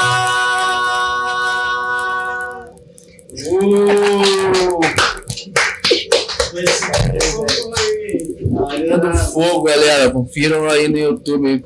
Tá nas plataformas também, gente? Todas, todas elas. Então confira aí, gente. Eu gostaria, já que a gente tá falando de Rainha do Fogo, o roteiro. Como é que foi pensado o roteiro no videoclipe? Se teve essa conexão com vocês dois, já tem nas músicas. É, o roteiro foi mais um, um, um rolê meu com a Jéssica. A Jéssica é, é a menina que filma nossos, nossas paradas, nosso rolê. Mulher muito competente, muito braba. foda, muito foda. Jéssica Andrade. Braba, Beijo. Jéssica, minha amiga querida. É, a gente bateu umas bolas e tal sobre, sobre o roteiro. E aí quando a gente começou a entender que isso não estava mais só sobre uma música, que isso estava caminhando para um lugar mais espiritual, aí eu chamei a minha amiga Fabi, que é a esposa do Adonis, Obrigado. e que sempre e que sempre tá próxima da gente com essas questões espirituais. Quando a gente estava gravando Somos Todos Silvas, ela estava aprendendo baralho cigano. Então ela fez uma- umas jogadas assim muito grandes assim para geral no, no- quando a gente estava gravando Somos Todos Silvas. Então eu recorro a ela para que ela me apresente esse mundo, porque para mim também é novidade, né? É, a gente está entendendo que tem uma energia ali que está passando que não, não tá totalmente dentro da nossa compreensão. Então vou até ela e aí ela traz esses elementos mais fixos, acho que por isso também que o clipe sai da maneira que sai. E aí ela participa do clipe, né? Ela faz a abertura do clipe ali cantando um ponto e ela é a cartomante do, do, do clipe. É, porque a gente quis tratar, ser o mais honesto possível com as energias que a gente estava lidando. Né? Por mais que a banda não tenha uma religião, né? cada um tem as suas crenças individuais aqui- aqui dentro, né? o Panta é mais católico, o Wallace tem uma referência um pouco mais evangélica, eu tenho buscado uma referência mais, mais, mais, mais candomblé, mais África, o Adonis é, é candomblecista, então a gente vai pra gente ser honesto, sabe? Porque a gente tá percebendo que tá, tá acontecendo uma coisa ali que não é da nossa alçada. Então a gente vai, recorre, a gente faz o padê, tanto o padê audiovisual quanto o padê real, porque eu acho que a gente não pisa no, no- espaço de ninguém sem pedir Maneiro, licença. maneiro. A gente não pisa no espaço de ninguém sem pedir licença primeiro. Acho muita loucura, independente da crença que se tem. Acho que quando você chega num espaço que não é teu, que não é teu próprio, você, né? Você tem que perguntar como é que você vai entrar, se tá tudo bem, se pode Não entrar. foi só uma experiência cênica, foi uma experiência É. espiritual real. ali, né? Sim, aquele clipe ele não Muito foi carinho, né? meramente cênico, sabe? Muita coisa ali realmente tinham correspondências, foram coisas que foram mandadas fazer e a gente fez com muito carinho, entendendo também que, que se a gente quer se abrir para dar passagem para uma informação, a gente precisa, né, bater a cabeça e saber da- dar o que é de cada um. Qual a teoria? Não sei, amado, não joguei ainda, não joguei, não joguei. Não vou bancar a Jovem Mística Não, dizer que não, porque eu é. sou de leão, eu sou não sei o que, isso não existe, gente. Até porque eu tenho nada a ver uma coisa com a Não, não misturem E astrologia a com galera candomblé. mistura também ó, os orixás hoje tá meio que virando os signos, né? É, não, não. tá Gente, astrologia é astrologia, tem uma sabedoria, tem uma ciência, uma matemática, É. um negócio, tem toda uma construção de saber. E candomblé é outra coisa, É, né? exato. Mas assim, o que eu posso inventar, que tu, tu falou da tia Sônia, eu falei pra ela, ela ficou meio assim, Como assim? do sonho que tu falou teve. Não lembro. Ih, aí, tá vendo? Nem lembra mais. Pois é, ela lembra e bateu lá, bateu certinho as confirmações. Talvez, né? Talvez aí Não, venha. Você concorda que isso é isso? Eu não lembro. Enfim, ainda Mas não como- tenho. Como é que é, pô, no início ali, vocês com um relacionamento, casados, montar um projeto de banda? Que já tem o convívio dentro de casa, né, com o casal. E vai trabalhar junto. É, é, bom, eu, eu não tenho essa, eu tenho essa experiência já de ter trabalhado junto com a minha Aham. esposa. E é meio complicado, mano. Não sei se ter banda é diferente, tá ligado? E como é que, que, que funciona esse lance? Porque, pe- pelo visto, porra, vocês têm uma conexão, porra, muito foda, tá ligado? Hoje não mais juntos, né? Mas ainda estão no mesmo trampo. Isso mostra também uma maturidade, porra, foda. Que, né, mano? Depois de uma separação, da música. né? ainda tá junto ali fazendo a música e, e eu queria saber um pouquinho. Se vocês ficarem à vontade de falar também, claro. Quer falar ou quer beber café? Quer falar? Ou eu falo? Então, eu, acho que assim, trabalhar e, e- e ter assim, um afeto é, é- é desafiador, mas eu acho que outras coisas também são desafiadoras, né? Desafio vai, vai sempre ter. E eu acho que pro, pro nosso ritmo, a gente tinha sonhos em comum. Acho que essa é a parada. Se de repente você está montando um projeto com o teu parceiro e os sonhos não são em comum, aí acho que vai ficar mais difícil você embarcar, né? Como a gente tinha sonhos muito em comuns, batia, a gente queria a mesma coisa. Então, não, não, não, não vai deixar de ter conflito, não vai deixar de ter, porque é relacionamento. Banda é um Se eu relacionamento. fizer uma banda contigo, É vai ter conflito, não vai ter conflito. É, Banda é um casamento. Banda é um casamento. Banda é um casamento. É. Eu costumo brincar dizer que a gente não teve filhos, mas a banda é filho, É. a música é filho, né? O nosso herdeiro é o filho, a gente cuida até hoje. Tem a guarda compartilhada. Aqui, dá pra ninar e ó. Aqui, dá pra ninar, É. É o nosso neném e a banda. Então acho que a gente chegou até aqui, né? Construiu isso, acho que por isso também, né? Sim. E eu acho que assim, é, é- é muito reforçando o que o Wallace falou. Quando as pessoas têm sonhos em comum, um sonho que se sonha só é só um sonho que se sonha só, né? Mas quando você sonha junto, vira realidade. E eu conheço muitos casais, né, que, que, que mantêm banda junto. Então acho que. É também, vamos, vamos combinar aqui que rolê de música não é um rolê muito fácil para você estar com uma pessoa que não seja da cultura também, Não, né? De alguma maneira, mesmo que não seja da música. Hoje meu atual marido ele não é da, não está vive- vivenciando música, mas ele é músico, né? Ele tem uma vivência de cultura, de produção cultural. Então assim precisa ser alguém que esteja na mesma linguagem que você, senão não funciona, né? Sim, sim. Não funciona. A Bia, que é a atual namorada do, do, do Wallace, ela também vem do rolê de produção cultural. Então acho que quem é da cultura acaba sempre ficando com quem é da É, cultura, porque é mais Tem, fácil tem correr, né? é mais fácil, né? E, e acho que a gente conseguiu manter uma parceria muito boa depois que a relação se dissolveu. Teve choro, vela, sofrimento, luto, teve tudo que toda relação tem quando acaba. Só não acabou o amor, né? O amor É, a gente conseguiu manter esse carinho, esse afeto, esse amor, principalmente pelo, pelo trabalho que a gente construiu junto, né? A gente não casou por causa da banda, a banda aconteceu no meio, mas a gente não desfez os propósitos. Acho que o propósito ainda é o mesmo. E enquanto for o mesmo, né, a gente segue muito firme, a gente segue muito firme trabalhando.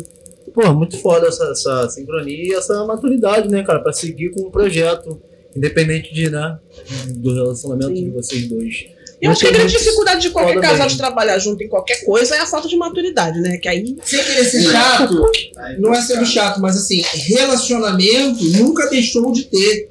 O que deixou de ter É. é, o afetivo sexual, né? Sim, sim. é o casamento em si, né? Porque essa coisa de também dar uma descolonizada né, né, nessa questão de. Nos afetos. Sim. É, né? Sim, pô. De relacionamento. Porque que parece que, que, que né? casamento é É. uma coisa assim, Não gente. é, não é. Casamento é uma amizade com sexo. Não, mas é. Se não for, não, não dá certo. Se Não isso não for- É, se não flui. tiver amizade, filho, Não flui, não flui. Muito foda não tem mesmo. como. E acho E, que pô, é queria, eu queria falar que vocês falassem um pouco do, do, do, do projeto que vocês participaram do podcast é, Ondas, né? Foi. Queria fazer essa experiência, como foi? Cara, foi muito legal, porque foi assim, eu já participei de alguns podcasts, mas Sim. de outros formatos, assim, sobre música, podcast assim, muito específico de música, é a primeira vez que eu participei como banda. Sim. Né? E, e foi muito legal, foi em Ausch, e o nosso segundo tá sendo aqui em Bel. Então, assim, tô feliz pra caraca, e eu tava morando em Austin na época. É isso, cara. Eu, eu fico feliz pra caraca, assim, quando as coisas maneiras se acontecem no meu território. É, e foi, foi muito divertido. A gente conseguiu. A gente falou um pouco de- das coisas que a gente também falou aqui. A gente gravou uma session, lá teve session, um negócio Ó, bonito, chique. Ó. Eu tirei uma onda, gostei, Pô. adorei. Irado, A oportunidade de poder falar é maneiro também. Pô. Porque rede social fica tudo muito Sim, dando, sim. dando um formato. A gente tem um formato É. session também, né? Que a gente faz, é, não não tem tanta troca de ideia, né? É mais música mesmo, só dá uma paradinha ali pra falar um pouco, mas é, a galera vai. Vai divulgar umas coisas mesmo. É, sábado vai rolar uma session, inclusive. Aqui, aqui, galera, mesmo canal, mesmo. É, esse aí, fiquem ligados. E aí a gente tá voltando, porque a origem do, do projeto foi essa, né? E a gente tá maneiro. voltando às sessions porque a gente musical, né? teve que se readaptar de novo. pra- Antes não dava, no, É. caso do espaço que a gente estava, não dava para fazer. Hoje um pouco.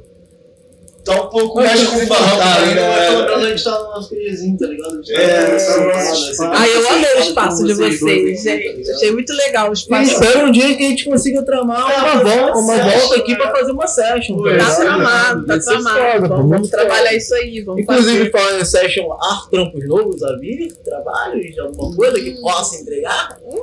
Então, né? É, tem poeta, tem poeta. A gente lançou em dezembro o Fumaça com a Letrux. Obrigado, É. obrigado. Eu- eu- Pensamos em desenho. Logo após essa resposta, eu já ia linkar com isso. Né? Muito bom. Uma música bem linda, clima cara. verão, pá, beijinho na boca, pá, não sei o Música mais quê. envolvente. Mais envolvente, mais Olha, a gente tava assistindo o clipe aqui, a gente pensou, "Nossa, esse clipe é bem safadinho. É, não. Bem Foi bem muito caliente. Outro, outro trabalho de audiovisual muito foda também, tá ligado? Muito, bom. bem Também feito. é a também, mesma, tá é a mesma produção do áudio. Foi a do- Jéssica do- e o Christian, que é o meu marido, que ele escreveu o roteiro. É, foi um roteiro, pra mim, mais desafiador, porque Rainha do Fogo é uma história. Então, acho que contar a história é uma coisa que tá muito no nosso sangue, né? A gente vai ali, conta uma história. Dar a cara de audiovisual é uma missão muito da Jéssica.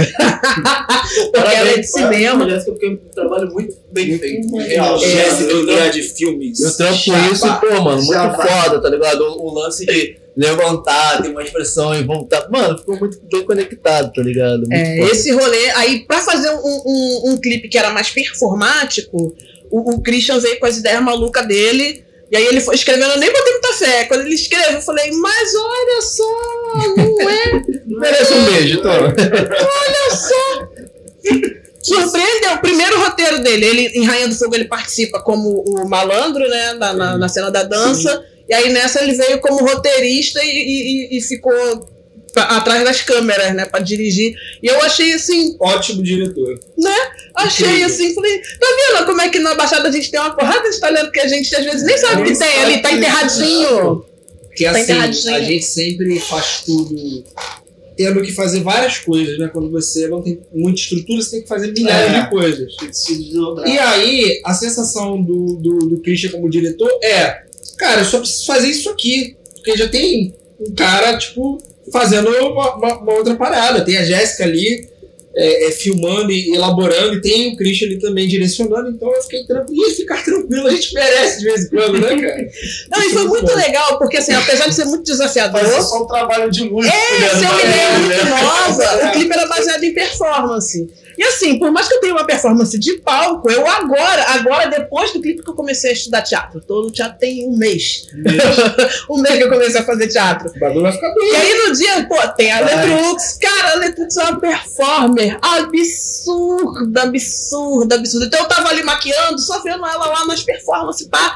Dali eu já fui, ó, absorvendo ali de Sharingan. já fui lá no Sharingan, já ali, ó, absorvendo a. a, Porque a performance diante de uma câmera é muito diferente Gostei da performance de palco. gostei da referência. Otaku, otaku mão de obra. É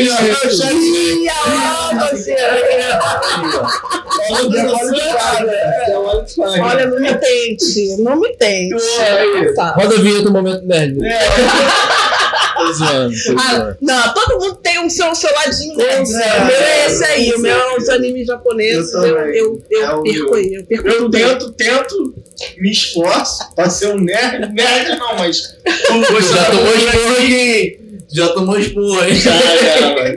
Eu perco Os tudo não nessa. me aceitam muito. Então vai, olha, indica aí um anime maneiro pra galera poder. Cara, consumir. Wallace, Wallace. Ô, mané.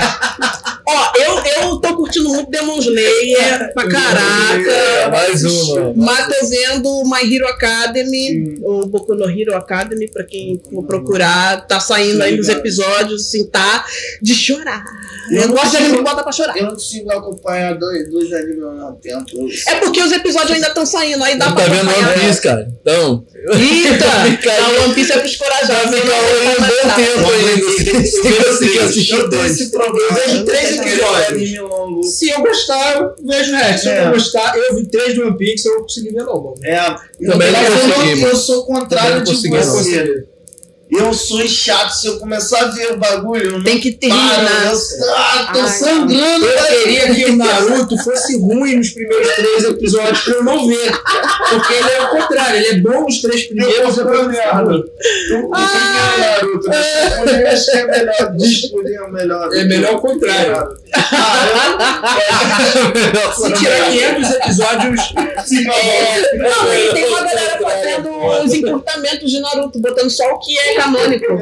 E, e ro- botando, e refazendo os episódios. É, Aí o negócio fica desse tamaninho. O podcast é bom que a gente tava falando do, do, do clipe, e aí começou a falar de, de De anime, por quê? Eu não sei.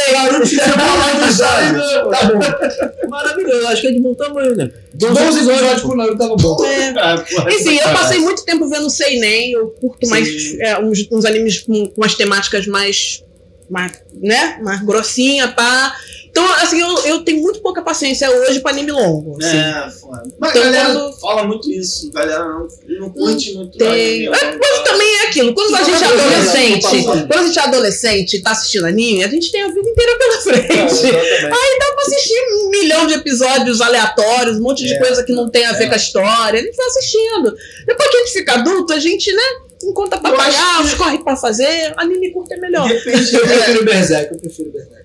Berserk é, muito grosso. É, tem, tem, é, tem muito anime bom que é, é, eu falo muito do Cowboy Bebop, porque ele é curtinho e tem um final surpreendente pra É caralho. magnífico. Eu vi o Yasuo que, que é saiu, virou até enredo de escola de samba, né? Eu achei hilário, porque eu ach- virou enredo de escola de samba. Eu fiquei, gente, eu vi o anime. Eu fiquei toda boba. Ficou muito maneiro. É muita lerdeza pro programa. Ai, me deixa, deixa ser nerd. Mundo. Olha os outros episódios aí. A gente trouxe já a galera co- que é cosplayer, tá ligado? Ai, que É, maneiro. é, legal mesmo. Legal de evento e tal, porra. Eu tenho vontade de aqui voltar a mesmo, produzir. Aí todo mundo no dia, mano. É, pô. Enfim, o clipe tava foda, tá ligado? Não, mas aí O clipe tava maneirão. o Charlie pegou ali o hormônio. É, pra pegar a absorveu, dinâmica de interagir com a câmera. Né? Então, assim, foi, foi muito confortável gravar fumaça, porque ficou tudo muito em casa, sabe? Com amigos, pessoas que a gente tinha muita confiança. é, a performance da Letrux que me deu aquela impulsionada, né? Porque eu até tenho a vibe da performance, mas, tipo, pra especificidade de performar em frente à câmera, eu tive que, né, dar aquela ativada assim no olho de Sharingan ali na hora. E foi muito legal, muito legal, vibe muito boa. A Cassoma, que fez a nossa, a nossa maquiagem, que é daqui de Nova Iguaçu também. Putz, mané, foi, foi, É. foi, foi, foi maneiro, foi maneiro. Eu gosto muito de juntar a minha galera pra fazer as coisas, assim, eu gosto muito. Eu fico muito feliz quando eu posso trabalhar com pessoas que eu já conheço. Sim. Assim, é, é muito maneiro. A vibe É que flui fácil. queremos, trabalhar com quem nós amamos. Pois é, a, a vibe flui facinho, mané. E fumaça foi isso. Aquela diversão que tá lá no clipe, no, no, no, no, no auge da câmera, foi mais ainda. A gente gargalhava horrores, assim, a gente fazia as cenas, a gente ria, a gente brincava. Foi muito gostoso. Fica tudo mais leve quando se trampa assim, né, mano? Não Sim. tem jeito. E as coisas fluem com um trabalho pica, né? Porque, porra, é isso que é é o resultado de pessoas fodas trabalhando junto na sincronia única. né? É mais ou menos aqui também igual a gente, né, mano? Consegue chegar no resultado com isso, isso aqui que vocês estão vendo. O resultado Pareceu que bom. eu fui criado. A galera olha, olha, vê as peças mais antigas, né? Da Fatalina. Os caras é old school mesmo, mano. Olha o monitor, A né? gente, brinca, a gente brinca, a gente é a galera do audiovisual high-tech vintage, tá ligado? Hightech Vintage. Pô, audiovisual é Hightech Vintage, ó, dá o nome de disco, É. hein? Hightech Vintage, ó. Olha Olha os nomes aí, ó. ó, ó. Olha, dá pra trabalhar um bagulho futurístico. Posso já tava Hum. escrevendo a composição. Hightech Vintage eu acho que dá calda, hein, ó. Pô, da Nome calma. de disco. Pô, e eu queria que você falasse um pouco do trampo do, do- do- daquela música que teve, que teve do, do, do Baixadão com esse range. Que falasse sobre a composição ali, se é também dos dois, se é só sua, se é só dele. É mais que foi esse dele. É mais dele como a maioria das composições trabalho que eu me meti. E de ter que tipo, compor um, um trabalho que é temático, né? Porque tem a questão da sustentabilidade ali, Uhum. né? Do, do, do, do- do lance. Tá? Agora, eu, eu- eu me pego, assim, o- parte da música. No, Foi representando o ODS 16. Sim. A gente não compôs a música para o projeto. A Sim. música já estava Já- já- composta, já é, já existia. a letra. Na época a gente já tinha gravado o disco. Acho que a gente estava gravando o disco ainda. Porque a gente tinha lançado a rede como single primeiro. Sim. E depois a gente lançou ela no Somos Todos Silvas. É, mas a música já estava já tava pronta, já estava gravada, rede. rede. E a rede é essa música que o Wallace compôs quando assassinaram uma pessoa perto do, do perto da nossa casa, né, na Essa época. letra, porra. É uma letra muito Forte, pesada, é, muito forte. densa. Que É. assim. Eu Muito mesma bonito demorei, eu É. demorei a conseguir cantar essa música sem chorar. Eu, né? Porque Foi, a, foi a, a música ali da, da. Foi um EP, né? Que, que foi do projeto foi, É, fizeram foi tipo um disco com vários artistas da ligado? Baixada. Nossa, Ficou mano. muito bonito. Mas, assim, rede é. Não à toa ela representava o ODS 16, né? Que é Sim. sobre instituições eficazes.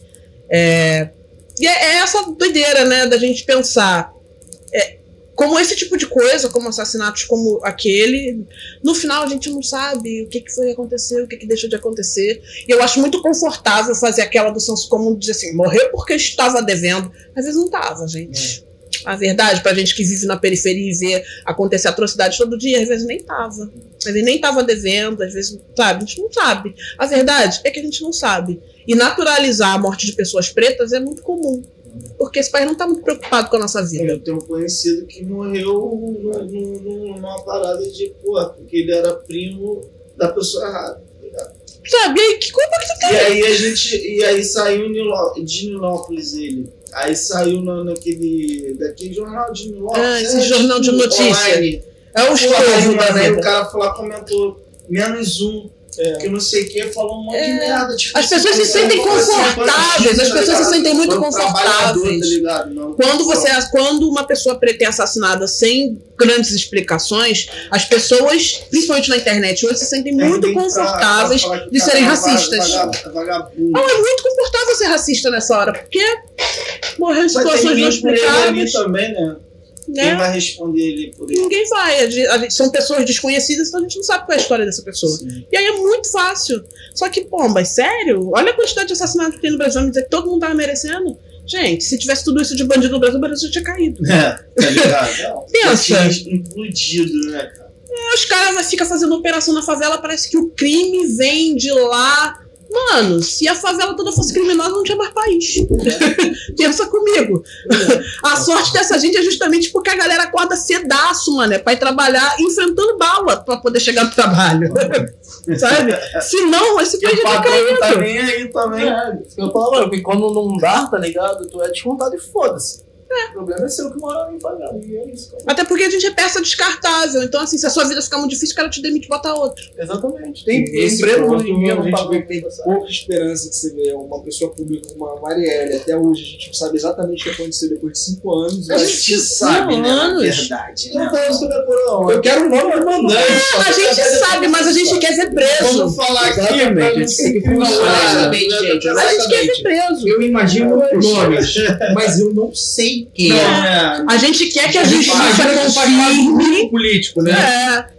A gente sabe de onde veio o ódio nome, pra ela. que um, um veredito mesmo, né? Que é importante descobrir o nome, porque. E a galera acha que é tipo assim, ah, morre preto todo dia. E é discurso deles, né? Sim. Ah, mas, mas é importante a gente saber que grupo político está disposto a matar por uma desavença, tá ligado? De ideias, tá ligado? Então, assim.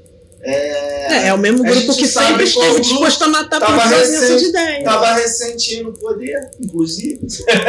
Pois é, então É. assim, a gente quer ver preso, a gente É. quer ver a justiça de alguma maneira Quem matou, funcionar. já sabe, agora a gente quer saber quem mandou. A minha esperança na justiça brasileira, eu confesso que é bem, bem barro meio tijolo, assim. Afinal, Como cinco se- anos aí sem a se, gente se ter Marielle notícia. fosse um- uma vereadora branca. Ah, já tinham descoberto quem Ih, foi, quem deixou de ser, sabe? Mas, Já assim, tinha, gente a roda já tinha uma- rodado. uma- uma- a gente tem um- toda uma estrutura ruim. Aí, durante o governo do, do Cramunha, essa estrutura ruim ficou Pior. atipicamente ruim. Ela ficou pior do que já então era. não ia rolar. A nossa esperança é rolar agora, né? É. A nossa esperança é que Que aí agora voltou a ser ruim. Né? É, foi. voltou pro patamar só do ruído. Isso. E a gente tem que ser bem claro quanto a isso, É. né? É, não é passar pano, não. Não. Até porque fazer o que eles vim, vim falar pra mim que ai, a escravidão foi boa porque gerou um povo miscigenado. Ah. Não mete essa, vagabundo! Uma não! dentro da cara uma pessoa que fala isso. Pô, mané, qual foi, barbudo? Se liga, mané. Nem tem ninguém na tua volta aí pra dizer que você é feio, não? Porra, já não vou muito com a tua cara. Tu vai meter essa? Eu vou ter tudo. Agora, eu vou falar uma coisa. Eu, sempre fui muito, eu sempre fui muito crítico, acho que até mais do que você, a figura né, do, do presidente. Só do eu- atual, né? É, do atual. Do Eu sempre fui muito crítico. né? Só que eu acho que a gente tem que corrigir sem demonizar. Eu acho isso. Porque eu não estranho essa, essa desinformação. Eu não estranho. Ah, pra mim não é Talvez. desinformado, não, parceiro. Não, ah, é, tá velho demais pra ser é uma desinformado. ignorância, é uma ignorância. ah, não, não, não. Tá velho Não. demais pra ser desinformado. O Dizer movimento que- negro fortíssimo não, dentro do não PT. tem, Não tem como. desinformação pra, pra um homem dessa idade. Ele, ele não é burro. Não. Eu não acredito que o cara é burro. Não acredito. Hoje em acredito. dia foda. Não, Não é uma acredito. Do, do, do, do, cara como o Lula. Não falar planos. que, porra. Não que planos pra passar. MC É, mano. Eu só tô dizendo assim, não demoniza o cara, vamos chegar e vamos Não tô demonizando, não. Não, eu tô eu só chamando eu machista. Eu tô É te falando. Votei no cara. Se comporta. pô. Tá falando, Se comporta. Quando vai pra rede social, você vê de tudo, né? Então, assim, eu tô passando recado porque a gente tá conversando, a gente tem... A, internet tá assistindo. não dá um pau, mas dá, dá de leve, entendeu? Dá um pau, dá um pau. Que realmente é racismo, é Eu tenho muito racismo, pouca paciência pra lidar com a esquerda branca. Tenho pouquíssima paciência, gente. E a pouquíssima. gente sabe que a miscigenação no Brasil é a, te- a tentativa de eugenia, de branquecer a- Sim, a, a O população. propósito né? era eugenia e, e, e, e que a vinda, a vinda dos imigrantes pra cá, ela foi pra evitar que a gente trabalhasse, foi pra nos manter dentro dessa peixe de vagabundos.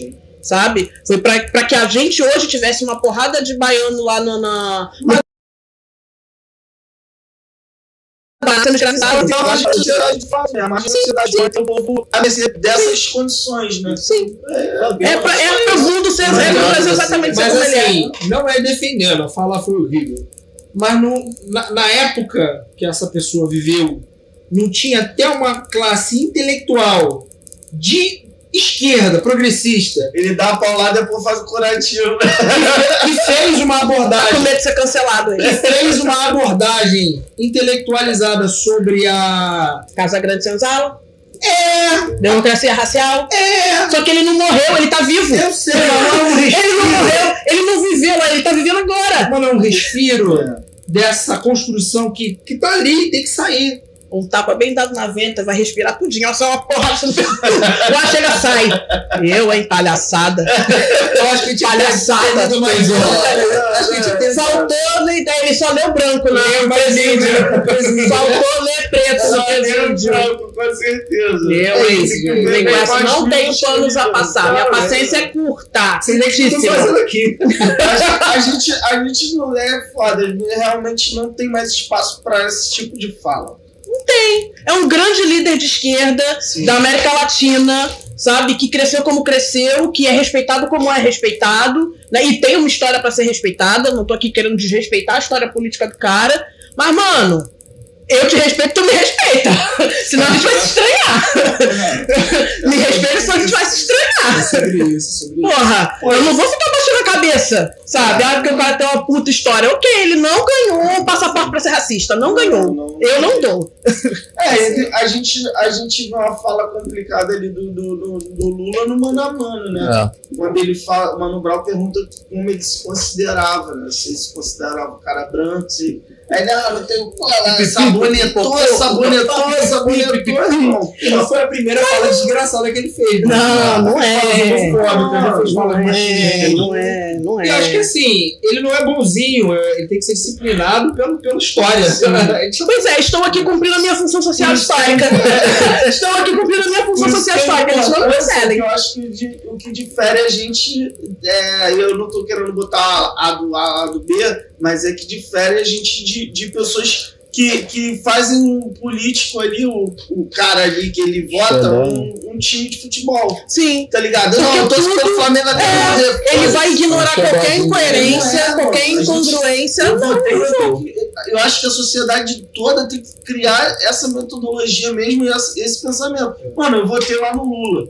Porra, o Lula tá fazendo merda? Vou lá reclamar. Vou cobrá-lo. Não vou ficar, ah, não, mas é isso. Ah, você não entendeu. O contexto era. Não, eu Isso não é o que difere pessoas politicamente desse, não. conscientes dos, clube- dos clubistas. Sim, Eu não A sou política clubista. É altamente personalista, isso é um mal terrível. mal péssimo. Porque se o Lula começar a defender como já defendeu pautas liberais, todo mundo vai apoiar, porque não é sobre política, é sobre o personagem, né? Exato, Então isso é muito complicado mesmo. exato. É, é, Não tem que passar na personagem de Por ninguém. não. exemplo, por exemplo, não vamos taxar grandes fortunas, porque o capital financeiro vai sair do Brasil uma ova. Pô, quando, a- quando Uma ova, isso é conversa fiada. é, mano. Tu vai sair daqui? Pô, aqui é uma delícia, cara. Cara. Aqui é uma delícia. Tu vai sair daqui? Pô, Porra, azar, eu eu duvido, eu duvido. Não sai não, cara. Não sai não, Vai não, sair. Não sai mesmo, de fato não sai. Vai tirar a riqueza daqui, mas a riqueza não tá circulando, tá congelada. A riqueza que tá circulando é a riqueza que tem que circular. É isso aí. De fato. Os caras minha botam mão riqueza tá. pra circular, os caras minha botam mão riqueza tá. dentro de enfiado dentro de banco. Nossa, ó. É. Minha mão nunca viu tamanha riqueza. Vou dar um salve aqui no chat, gente, porque a conversa tá braba demais. Um salve aqui, ó, gratidão que tá aí. Muito obrigado, deixando o like aí, mandando um abraço. É tão bom pra É. aquecer, né? Que semana que vem acho que vai vir, Sim. vai vir uma convidada aí. E aqui mandaram um abraço Que é vereadora, a Guadalupe. Lá do Rio. Valeu, Ju, é Ju Félix. Eu acho que é, porque o nome do canal aqui tá Música Cordas Iniciando. É a Ju Félix. Beijo, Ju. Beijo, Ju. Um abraço. Mandou. Tamo junto. O, o Christian falou aqui, ó, o Wallace é uma máfia de influência.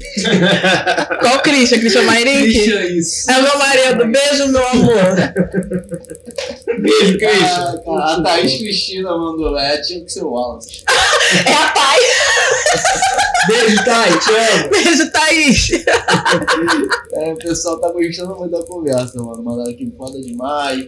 Só ouvir verdade, se eu pudesse meter o pé também daqui. Pois é, tamo junto. Vamos partir.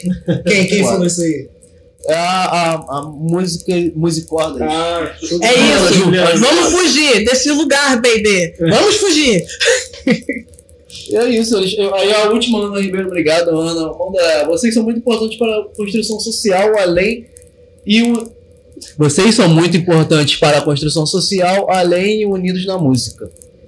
Uhul. Muito obrigado, Ana. Muito bom. Cara, muito foda, tá ligado? Muito foda mesmo. Cara, uma hora e quarenta já É, tá mano. Parece que não, né? A conversa fluiu. Pô, fluiu demais, né? É. Fala comigo. Eu quero falar um pouco do, do, do, do trabalho na, na laje, cara. Como surgiu a ideia, quem produziu o cenário. Pô, eu achei Olha, a gente tava sensacional. elogiando muito aqui o cenário, mas caralho, muito foda, né, velho? Caralho. Mano, o Fábio de Souza foi o nosso cenógrafo daquele rolê. Os três cenários, tanto o do Sarau, quanto o do que a gente fez lá em Botafogo, quanto o da Laje. É, Fábio, Fabinho, putz, nem palavras, assim, foi um profissional que o Geraldinho, que é o nosso, nosso manager, manager, o Geraldinho nos apresentou o Fábio. Fábio é um crânio absurdo, gente. Vira e mexe tá fazendo uns figurinos babadérrimos. Eu fico babando pelos trampos dele lá no Instagram. Então, quem quiser procurar, procura lá Fábio de Souza, acho que é um, o nome, o arroba dele. Brabo, muito brabo. Daqui do subúrbio também. Assim, um, um ser humano incrível, né? Que, que ele sabe ler, sabe? Essa particularidade do saber ler o seu trabalho e saber como, que cores colocar, de que maneira colocar, de que maneira não ficar forçado. Ele foi que ajudou a gente, por exemplo, a fazer o cenário da Rainha do Fogo. Que assim, a gente teve todo, né, todo o papo que a Fabi deu, mas aí, né, uma coisa é você replicar uma sala real, outra coisa é você fazer um cenário, né? Você tem que ter um, um jeitinho ali. E o Fábio foi esse jeitinho. Ele tem um, sabe, um carinho para lidar, para fazer, para ler o trabalho artístico que é absurdo, assim. É. Baita profissional que eu tenho muita alegria de ter conhecido através do Geraldinho. Alma. Uma alma fantástica. absurda, assim, uma alma fantástica. Uma pessoa boa de conversar, dessa 60 conversa duas horas, você nem pensa, assim, Aham. não sente. Inclusive, beijão, Fábio, te amo pra caraca. E aí ele ajuda a gente a construir aquilo ali. Rolou no momento da pandemia ainda, né? Não podia ter público. E, e aí a gente ficou naquela, né? A gente conseguiu o edital do. Esse foi o Territórios. Foi Territórios? Não, foi retomada cultural. Foi retomada cultural do Estado. E aí a gente. Eu, eu fiquei naquela, né? De. A gente precisa foi ao fazer. vivo aquele trabalho?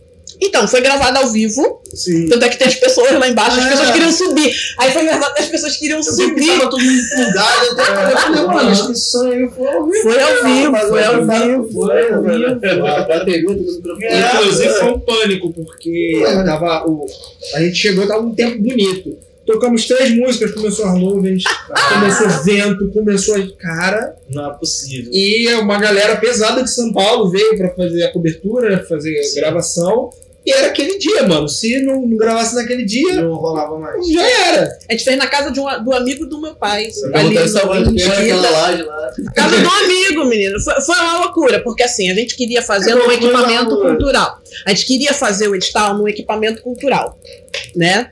Da Baixada. Só que aí, aqui em lá em Mesquita, na minha cidade, começou a rolar uns negócios assim chatos, uns engodos. Hum, não posso dizer nomes porque as pessoas ainda estão no poderiam ser processadas, né? Enfim, questão de gestão Sim. sabe, gestão. Então aí começou a rolar um- uns negócios, começaram a me irritar. Falei assim: quer saber? Vou fazer em outro lugar. Aí conversei com meu pai, falei, pô, a gente tava querendo fazer, pensando num lugar aberto e tal, mas não pode ser. Não pode ser terraço, porque vai ser coberto e a gente vai botar drone e tal. Aí meu pai caçou lá uns amigos dele, filho. Daqui a pouco ele vê assim, não, vamos fazer na casa do Augusto. Eu, quê? quê? Aí me levou lá e, tipo, o, o Alage. Aí, engraçado que a gente fez duas, duas visitas técnicas. A gente Eu foi não lá fiz primeiro. nenhuma. Não me lembro de ter feito nenhuma.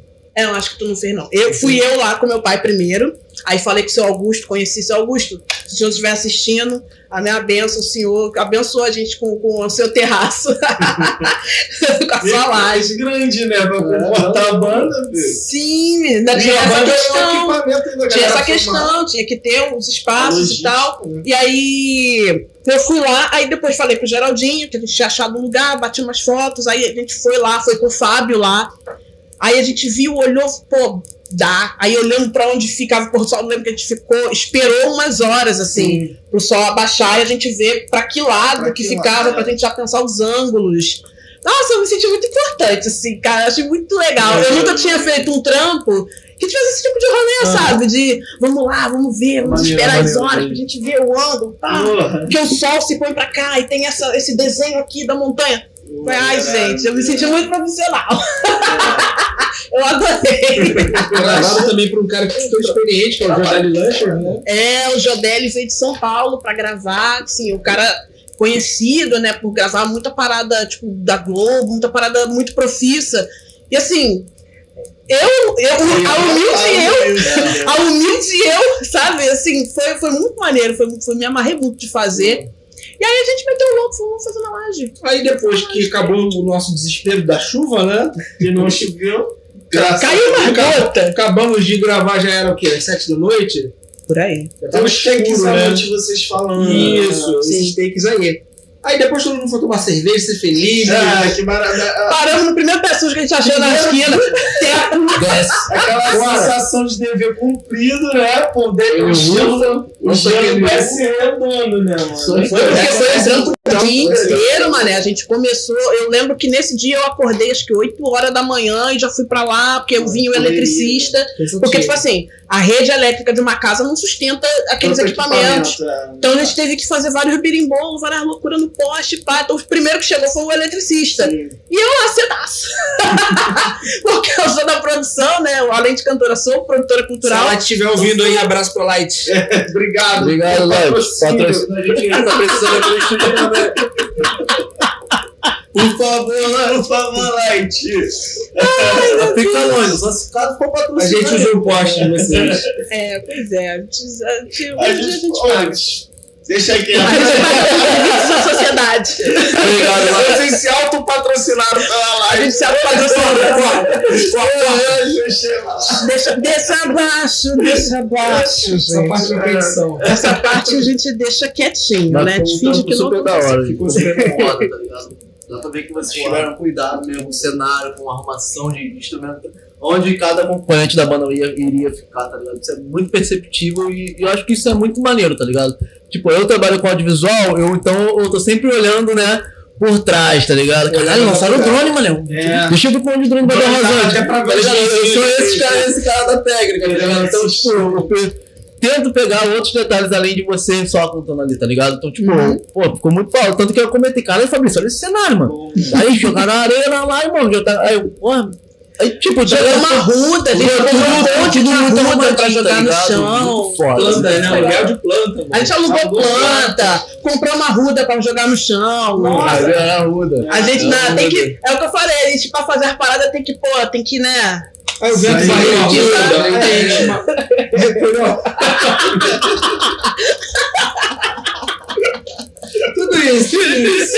Não cabe. Depois pra gente matar que Cara, Nath ficou mó tempão lá de Todo volta mundo é foi na triste, laje né? do moço. Ela volta triste. Lá no. Dá uma moral aí, Dança. Pode crer. Ai, gente, não, mas foi muito divertido. Caraca, foi muito divertido fazer um negocinho no meu bairro, sabe? Nu- Nunca acreditei que eu ia fazer uma parada tão maneira no meu bairro, assim. E botamos fé e fomos e fizemos. Foi uma das paradas mais significativas com querendo estrutura que a gente fez, né? É. Que a gente tinha uma assessoria de imprensa do Fogo no Paiol com a Kélita, com a, Foi, a gente teve um trabalho muito completo. com a Daiane Alves, né? Uhum. E além disso, a gente teve também a Bia, que é minha companheira, se estiver assistindo, um beijo. Também foi nossa produtora, assistente produtora cultural ali também, tava, tava ajudando a organizar tudo. Então foi tipo. A gente que é periférico, às vezes não tem oportunidade de ter estrutura. E é muito bom para a autoestima do artista também poder entregar um trabalho bonito, com estrutura, com qualidade. Isso é legal também pra galera dos editais verem que, pô, a, a galera que fala mal de edital e a galera que patrocina edital. Né? Porque assim, a gente fez, a gente não pegou o dinheiro foi no bolso, não, mano. A gente botou muita gente pra trabalhar, mané. A gente trabalhou, mas caraca, a gente botou uma galerão. Pô, teve a galera da assistência de. a Cuidado galera assim, da do Geraldinho imprensa. também, Magalhães Pô, ali o Geraldinho veio mó o carinho, tempo mané. todo. Acompanhou tudo Isso é desde o legal, começo. né? Porque a gente ainda vê pessoas que usam edital pra botar no bolso, né? Geralmente a galera que faz isso já não precisava de edital no começo. Ah, Né? sei Sim. lá, mano. Complexo, Ou né? se- ou- ou Grande faz- debate da Não é a humanidade. nossa galera. Não é. Tem que ter muita, muita rataria, porque Sim, é sim. muita exigência que É, eles têm, né? É muito burocrático na hora de você prestar É tem que conta. prestar Pra fazer besteira tem que ter contato lá dentro com um monte de gente. Pra fazer merda tem que ter muita Ou estrutura. muitos fazem também só pra botar aquele dinheiro no bolso e não- nunca mais concorre aquele. É. Ah, mas aí, né, Ou pra quem é artista não vale a pena, não. Porque É, teu nome fica sujo na dívida ativa, tu vai fazer o quê? É, e a gente conhece, porque eu tô falando que a gente conhece essa galera Aí tem que ser muito corajoso, assim. Ah, é. Eu sou produtora cultural, tenho meu meizinho lá, eu tento manter tudo muito Ainda bonitinho, ainda porque, mano. Eu tô no governo Bolsonaro. Então, se tu meter essa grana no bolso, tu vai no mercado duas vezes pô, não vale a pena. Não. Pois é, não, não, não vale muito a pena, não. Não resolve a vida, não. Pa- é o que eu falo, pra roubar tem que roubar banco, porque tem que roubar muitos milhões pra valer a pena. Porque, ah, é, eu tô mentindo, é polêmico, mas é verdade. Pra roubar pouco, pra roubar pobre, pra roubar pouco, não vale a pena. Não, Mas vale é o esquerda, desgaste. né? Fala de roubar banco. Eu não sou não. Eu entre a direita e a esquerda, eu sou e preta. Dê licença. Dê Aí, licença. ó. A Ana Ribeiro falou aqui, ó. Teve visita técnica sim, o Wallace foi sim. Até almoçando na tia, gente boa lá em Mesquita. Deus, teve dia da fechada, tu tava Cara, assim. eu não tenho cérebro. Meu cérebro não. Pô, ó, lembrando que você ainda tem que contar do sonho pra ele. memória, cara. Eu não Ah, é? lembro, lembro do sonho. Eu tô lembrando, eu tenho que contar como você não lembra. Obrigado, meu amor, por ter me lembrado. Porque eu Valeu, Ana. Viu? Inclusive porque essa visita técnica foi toda coordenada pela Ana. Verdade, foi a Ela Bia, minha foi. Bia que cuidou desse Então ela, claro que ela vai lembrar. O idiota que não lembra. Não, não, obrigado, tá? Obrigado mesmo. Pra ver a competência da produtora cultural, a Bia foi lá, fez a, a visita técnica, marcou tudo bonitinho, ela lembra, com detalhes. Eu nem lembrava mais do peixe que a gente tinha comido. Boa lembrança. Eu só Gostoso. queria, pô, do- ó, a- as- falar um pouco da chegada do Adonis. Com, a- com as influências tem percussivas e musicais. Muito. Já tive a né? eu tive a oportunidade de, de tocar brevemente com o Adonis no, no Hollywood Mantra do, do Caê, né? E aí, sim, mas não cheguei a fazer show com eles, ensaiamos, ensaiamos, mas eu, eu tava meio pegado de tempo, acabou que não, não rolou de eu permanecer no projeto. Mas, pô, aprendi muita coisa ali, aquele curto espaço de tempo ali, frequentando a casa do Adonis, ali nos ensaios. pô, e, e- eu também que sou percussionista, né? E aí pegar essa, absorver essa, essa influência do Adonis, que, que é um leque, né? E, e eu queria saber um pouco da chegada do Adonis na, na, na banda, como é que isso repercute no som de vocês, o que influencia. Posso Muita começar? coisa, pode. Eu ia falar assim, a gente, tem, a gente tem a sorte, né, de ter na banda gente que, além de tocar, entrega alguma coisa para esse projeto. Então, eu sou compositor, e tem a, a Ioli Performance lá no alto, mas a gente tem o Panta, que é um gênio da música.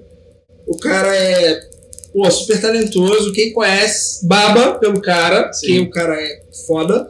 Tem a Jéssica, que Sim, também é baterista, Batera. toca com geral, amor de Boa, pessoa cara boa. pessoa que Braba tipo assim, demais, braba braba. demais. propõe ali, cara, é uma construção coletiva. É, eu perguntei mais curiosidade de E percussionista, né?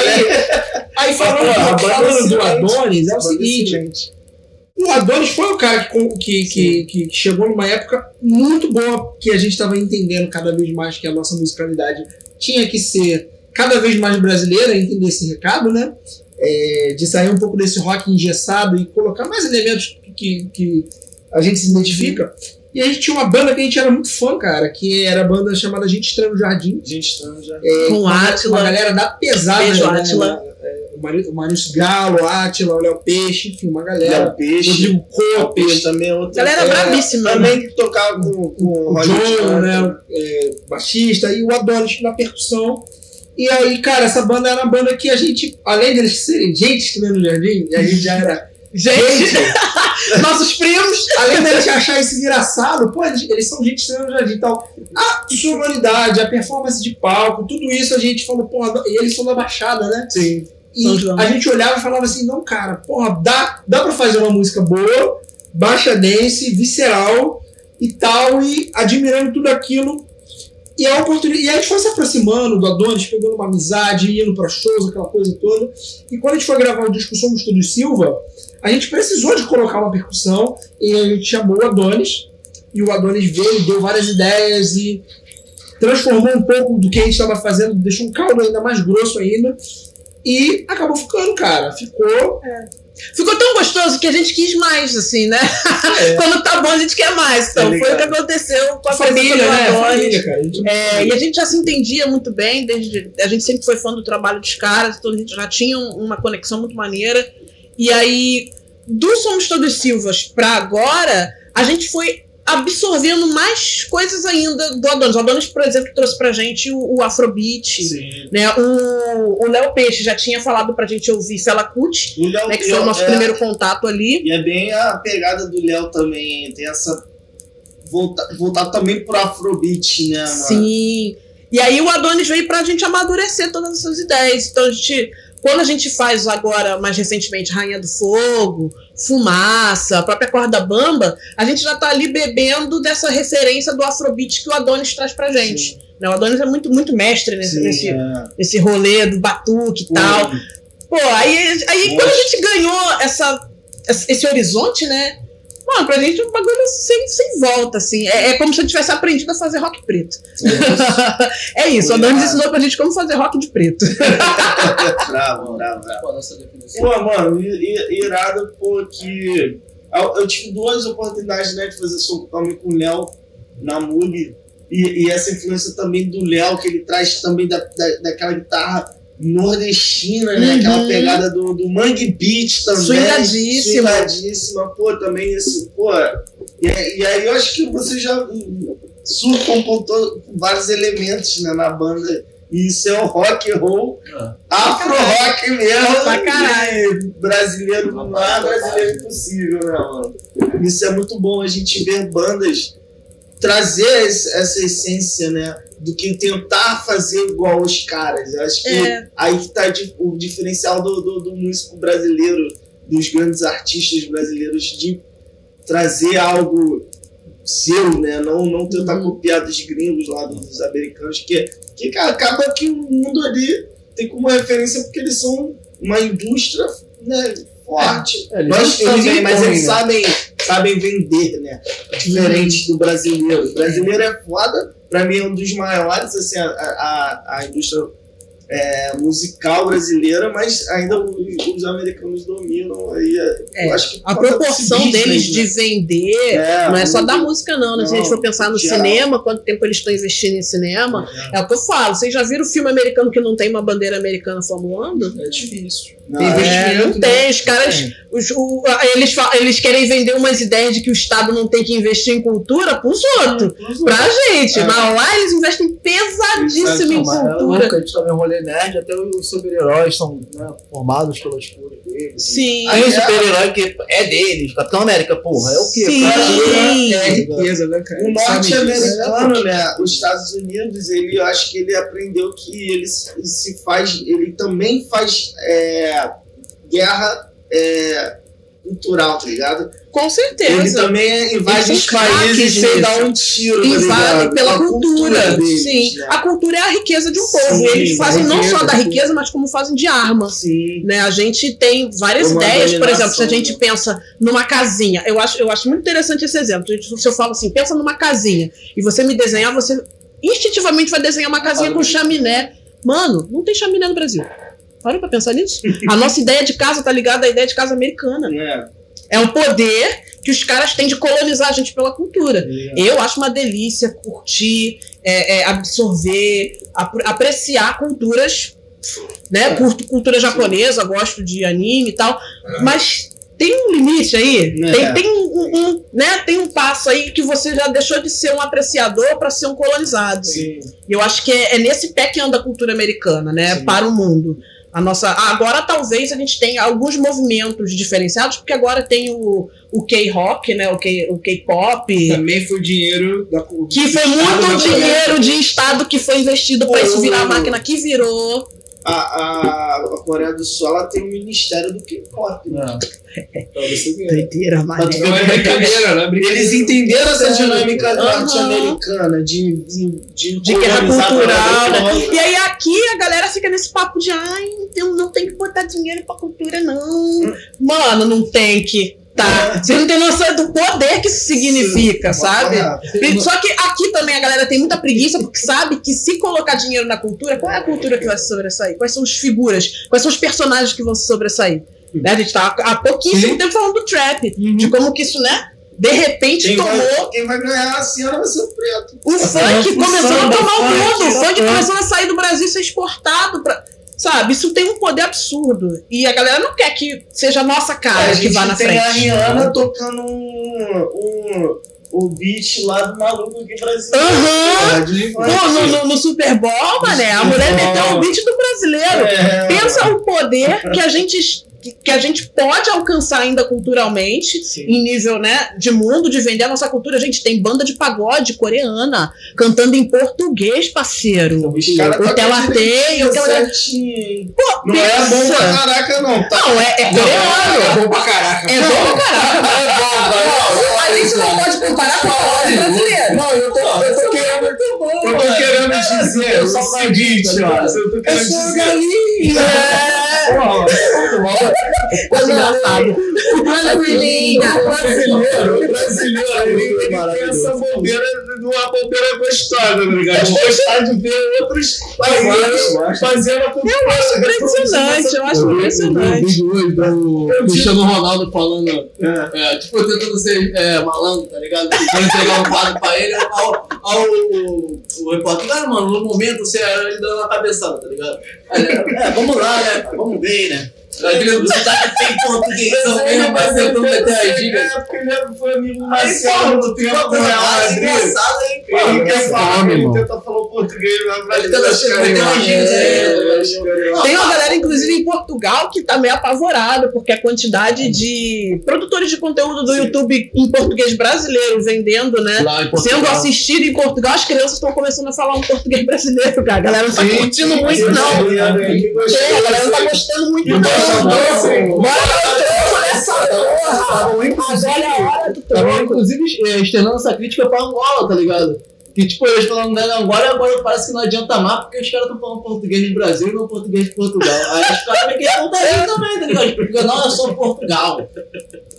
Não, mas eu confesso Caraca. que eu ouvi a galera de Angola a gente acaba também pegando alguma coisa. A gente É. tá ouvindo direto, cara. Não, eu, eu tenho esse problema com o nordestino. Se botar o nordestino do meu lado falando, daqui a eu- pouco eu tô eu- já eu- puxando o sotaque todo. Ah, eu tenho uma voz arrastada, né? Eu sou filho de baiano cearense. Mas, bom, quando eu tô com a família do meu pai, mano, eu voto baiano pra caralho, pra caralho, cara. Mas, mas isso Dois acontece porque a gente tem, né?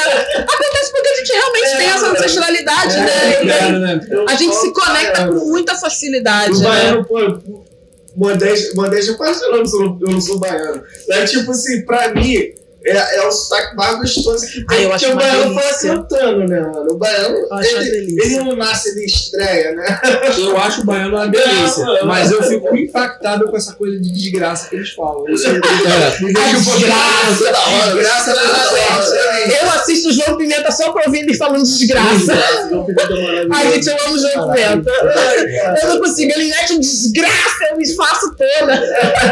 Não, o, o outro sotaque também é mineiro. Mineiro tem como ficar puto com mineiro, cara. Mineiro é a mais engraçada que tem. Pô, brigando mineiro. Mas é, acho- Pô, não acho o bico, mano. o Brasil, o Brasil é foda por isso, tirando a parte do É, muito louco. É, pois é, né? Olha, hoje é, né? ela fala, a Não, gente- mas eu nunca muito louco isso, a milhão de gente falar, juntas. acho, acho que a galera que tá hoje no chat é mais tranquilo, porque eu fui falar do sul Ih, caralho. Ih, isso aí foi cancelado. galera de hate, de hate, tá? Qual é o problema? É porque eles ficaram putos que a Qual gente. o problema? Eu vou repetir, agora sou eu falando. Eles ficaram putos que eles quiseram separar a parte do Brasil pra ser só deles e a gente falou disso, tá ligado? Aí eles ficaram putos. Mas a Guerra de Canudos não foi isso, não? Não foi isso? Foi isso, gente? Vocês querem negar a história de vocês? Não entendi.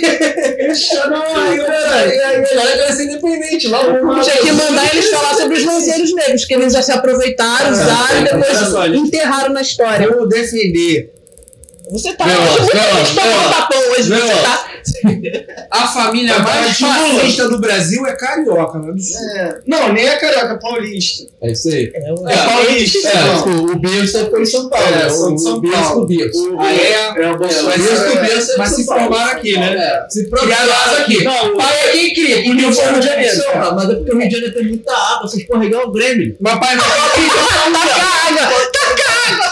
O Rio de Janeiro criou essa merda. É, mas é isso. Mas É, ele tem Sul. Tem que ter, tem que ter, vamos equilibrar, né? Tem coisa ruim lá, tem coisa ruim aqui. É, mas a questão- tem coisa boa lá também. A questão era.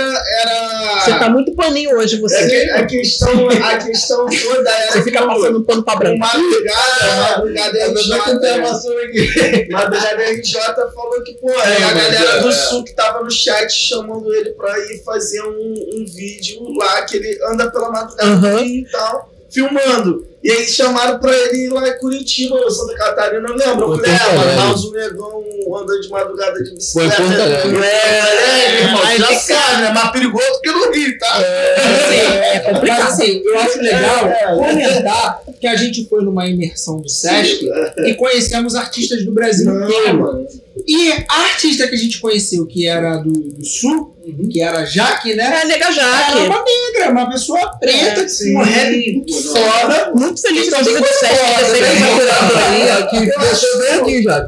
Eu acho que o, o- o sul do Brasil, ele como centro-oeste, que é dominado pelo, pelo agronegócio, Uhum. que vem dessas famílias colonizadoras, tá ligado? Essas famílias que tiveram escravos, que, então que, que tem poder. tá Algumas ligado? têm até hoje. Até hoje, a gente vê lá a questão do. do Da família Salton lá, fingindo, fazendo. Ih, não vi, Ah, não eu sei. nem sabia. Ih, nem sabia. Então, assim, a questão toda, não é, eu não tenho nada contra o sulista, né, nem isso, mas contra essa, essa política, não, essa, perpetuação É. deles no poder Uhum. e, da- e- e a questão de racismo mesmo, células na, é, nazistas, aí, mano, a gente teve uma fazenda gigante lá, e, porra, Sim, que, que era- Toda hora estourando um- uma Sim. fazenda lá com trabalho escravo. enfim. E pra mim é trabalho tem escravo, não é trabalho análogo à escravidão. Pra mim isso é eufemismo. É tentar adocicar a palavra. Porque não existe Análogo. mais a escravidão, por isso que se tornar análogo à É, a escravidão. teoria, a teoria, né, lá dos linguistas, dos juristas, é que se não, se, se escravidão é é. proibido, e as relações elas não são idênticas às relações da época colonial, então é análogo, porque não é escravidão nos moldes que era antes. Que era antes. Mano, pra mim a escravidão não é jeito. Não Ah, é a dá. escravidão moderna. Acho que o, eu É, acho é que o neo- domínio. neo- Então, isso aqui não é um podcast, tá? Ah, não. É um programa análogo a um podcast. Sabe? É, é isso. Tá entendendo? ah, pombas. Eu acho que o domínio sempre vai ser. é, ele sempre vai se dar pela força. Então, que seja pela força democrática, pelo menos, que é alguma ferramenta que a gente possa ter. Sim. né? E eu, e eu quero que essa força chegue lá também, para que a gente não fique também separando como se não fosse Brasil. Eu acho assim, tem que tomar, e se tiver racista tem que meter pau, meter fogo, se tiver nazista tem que cortar a cabeça Você falou do e sul. dominar e tomar, mano. Não, e não já- dizer, ele. Eu entendo, eu também tenho essa, essa energia esse sentimento com relação ao, não, ao aquele ranço, né? Não, Mas sai de lá, mano. Vocês vão perder pela força, entendeu? Sim. Vocês vão ser dominados força. disso, tem pessoas, a gente já falou pra caralho do, do, do- É porque ele sempre muda do, de nome. Do, do, do reggae, o. Caralho, é. é, é Eye, esqueci o nome dele, que é É o Money Cush. A Money Cush é um maluco negro do sul do Brasil que faz reggae. E, mano, a gente já foi na. Era uma filosofia mega ancestral, sei lá, pra Etiópia mesmo. de E- Kennedy. É que é Kush, né? Ele usa o nome do reino de Kush. É, então, mas ele, ele tem, ele tem uma- até uma, uma yoga, que é uma yoga terapêutica, que também vem de, de ancestrais lá da Etiópia também. Tipo assim, ele, é- ele é bem. E- e- bem. É. é, Tipo, tem um conteúdo muito forte, sabe? Com, com a ancestralidade da Etiópia. e Da, Pô, maneiro. Vou, vou procurar. Vou procurar, vou procurar. Não, Maneiro. Ele tem aquela. é- Ele fez um feat com, com, Com o Nath Roots, naquela. na- É, na positiva. Na Não, foi positiva não, mano. É... É. Utilize o poder sua mente. Você está expandindo um pensamento ilimitado. Enfim, Essa sem tomar copyright. É. Mas é essa. Senão daqui a pouco o YouTube vem.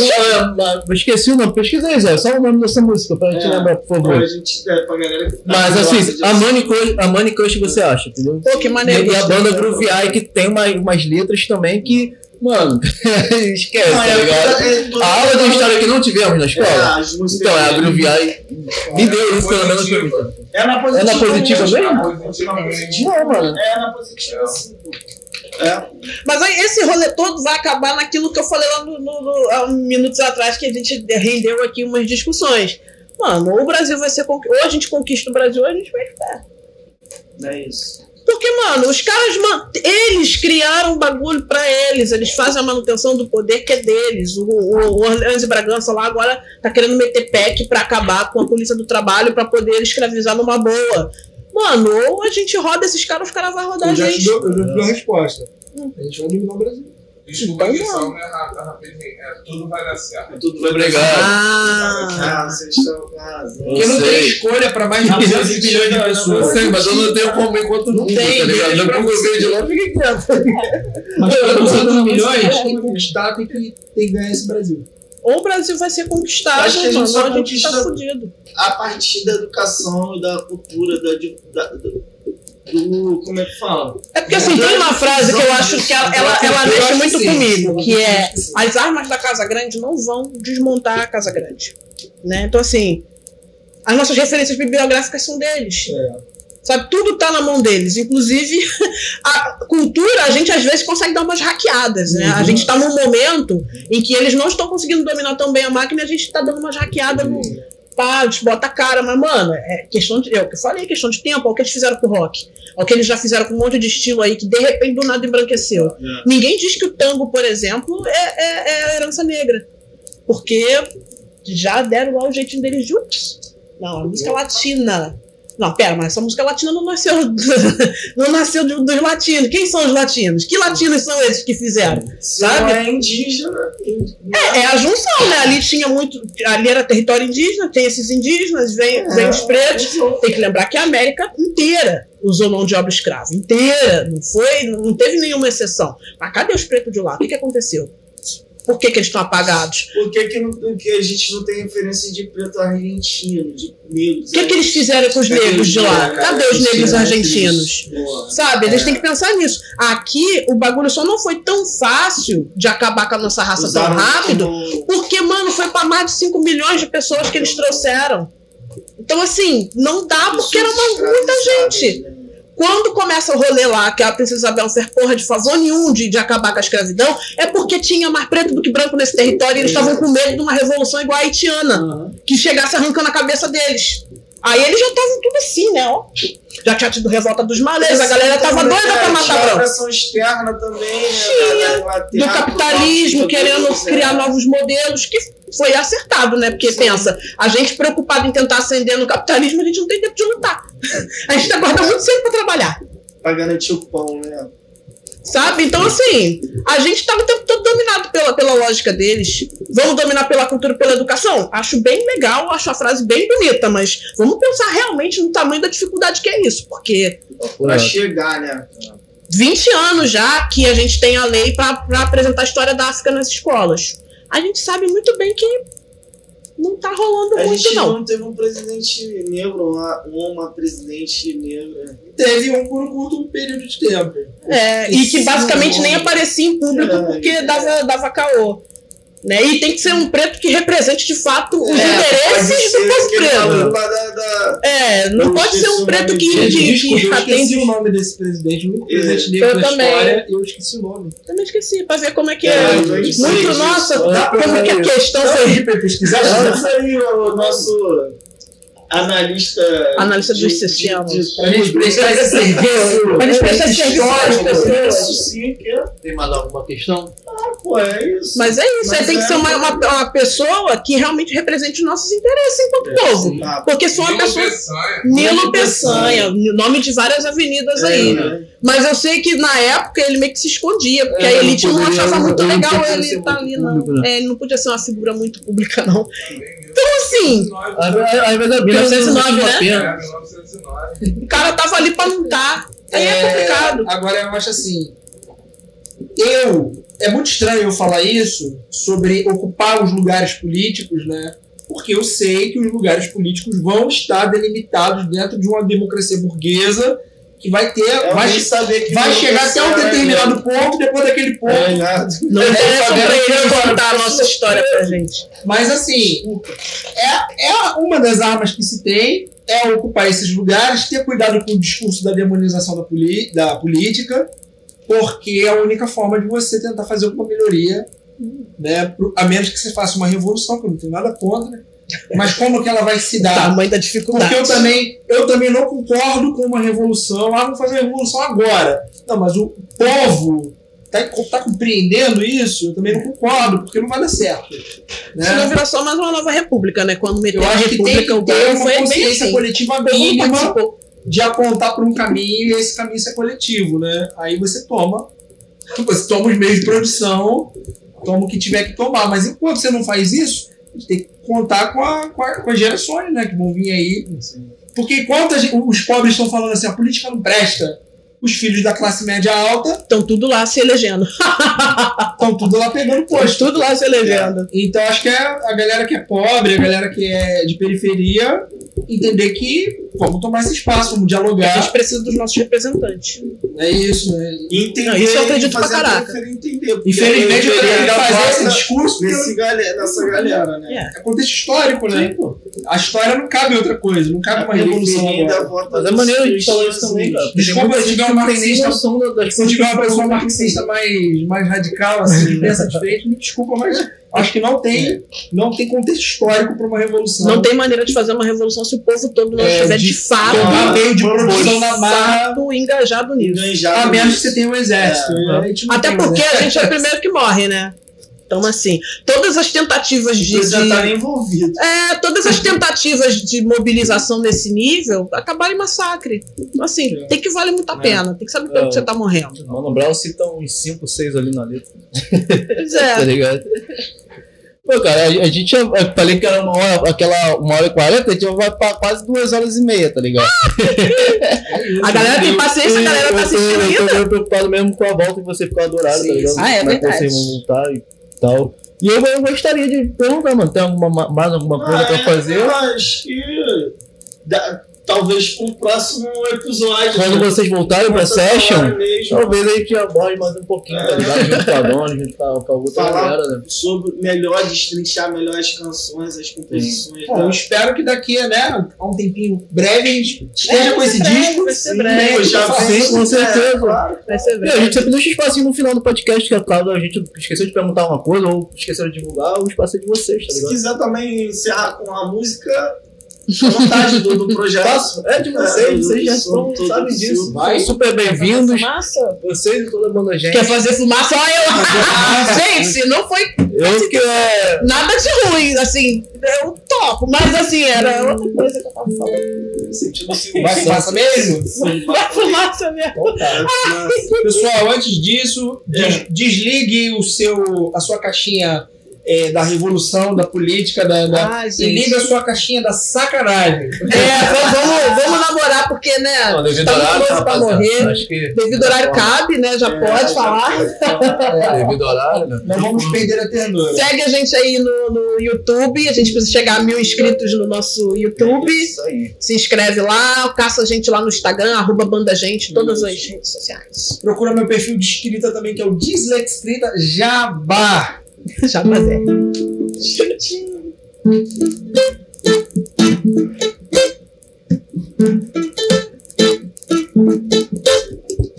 É fumaça, queima fogueira, traz chama acesa, paixão em brasa. É fumaça, timba na pele, som que excita, cheiro que alastra. Deixa escorrer o meu prazer, deixa escorrer o teu prazer, deixa escorrer nosso prazer, deixa escorrer. É fumaça, a língua incita, a mão amassa. É fumaça. A carne grita, contorcionista, a voz embarga. Deixa escorrer o meu prazer. Deixa escorrer o teu prazer. Deixa escorrer nosso prazer. Deixa escorrer. Boca cheia d'água, bico fura blusa. Essa tara vira os olhos, vira noite, vira corpo. Que fome de você, que fome da gente. Boca cheia d'água, corpo cheio de fogo. A fome me invade me excita. Você na minha cama, minha boca saliva. A fome me invade me excita. Você na minha cama, minha boca saliva. Deixa escorrer o meu prazer. Deixa escorrer o teu prazer. Deixa escorrer nosso prazer. Deixa escorrer. É fumaça. É fumaça. É fumaça. É fumaça. Galera, esse foi mais um episódio do Belfobit. Muito obrigado. Obrigado, comente, compartilha com geral. Amanhã tem mais gente aqui no YouTube, segue É tá aí. ligado? Segue lá, banda gente no YouTube e é isso. Tchau. Fé. Amanhã tem mais.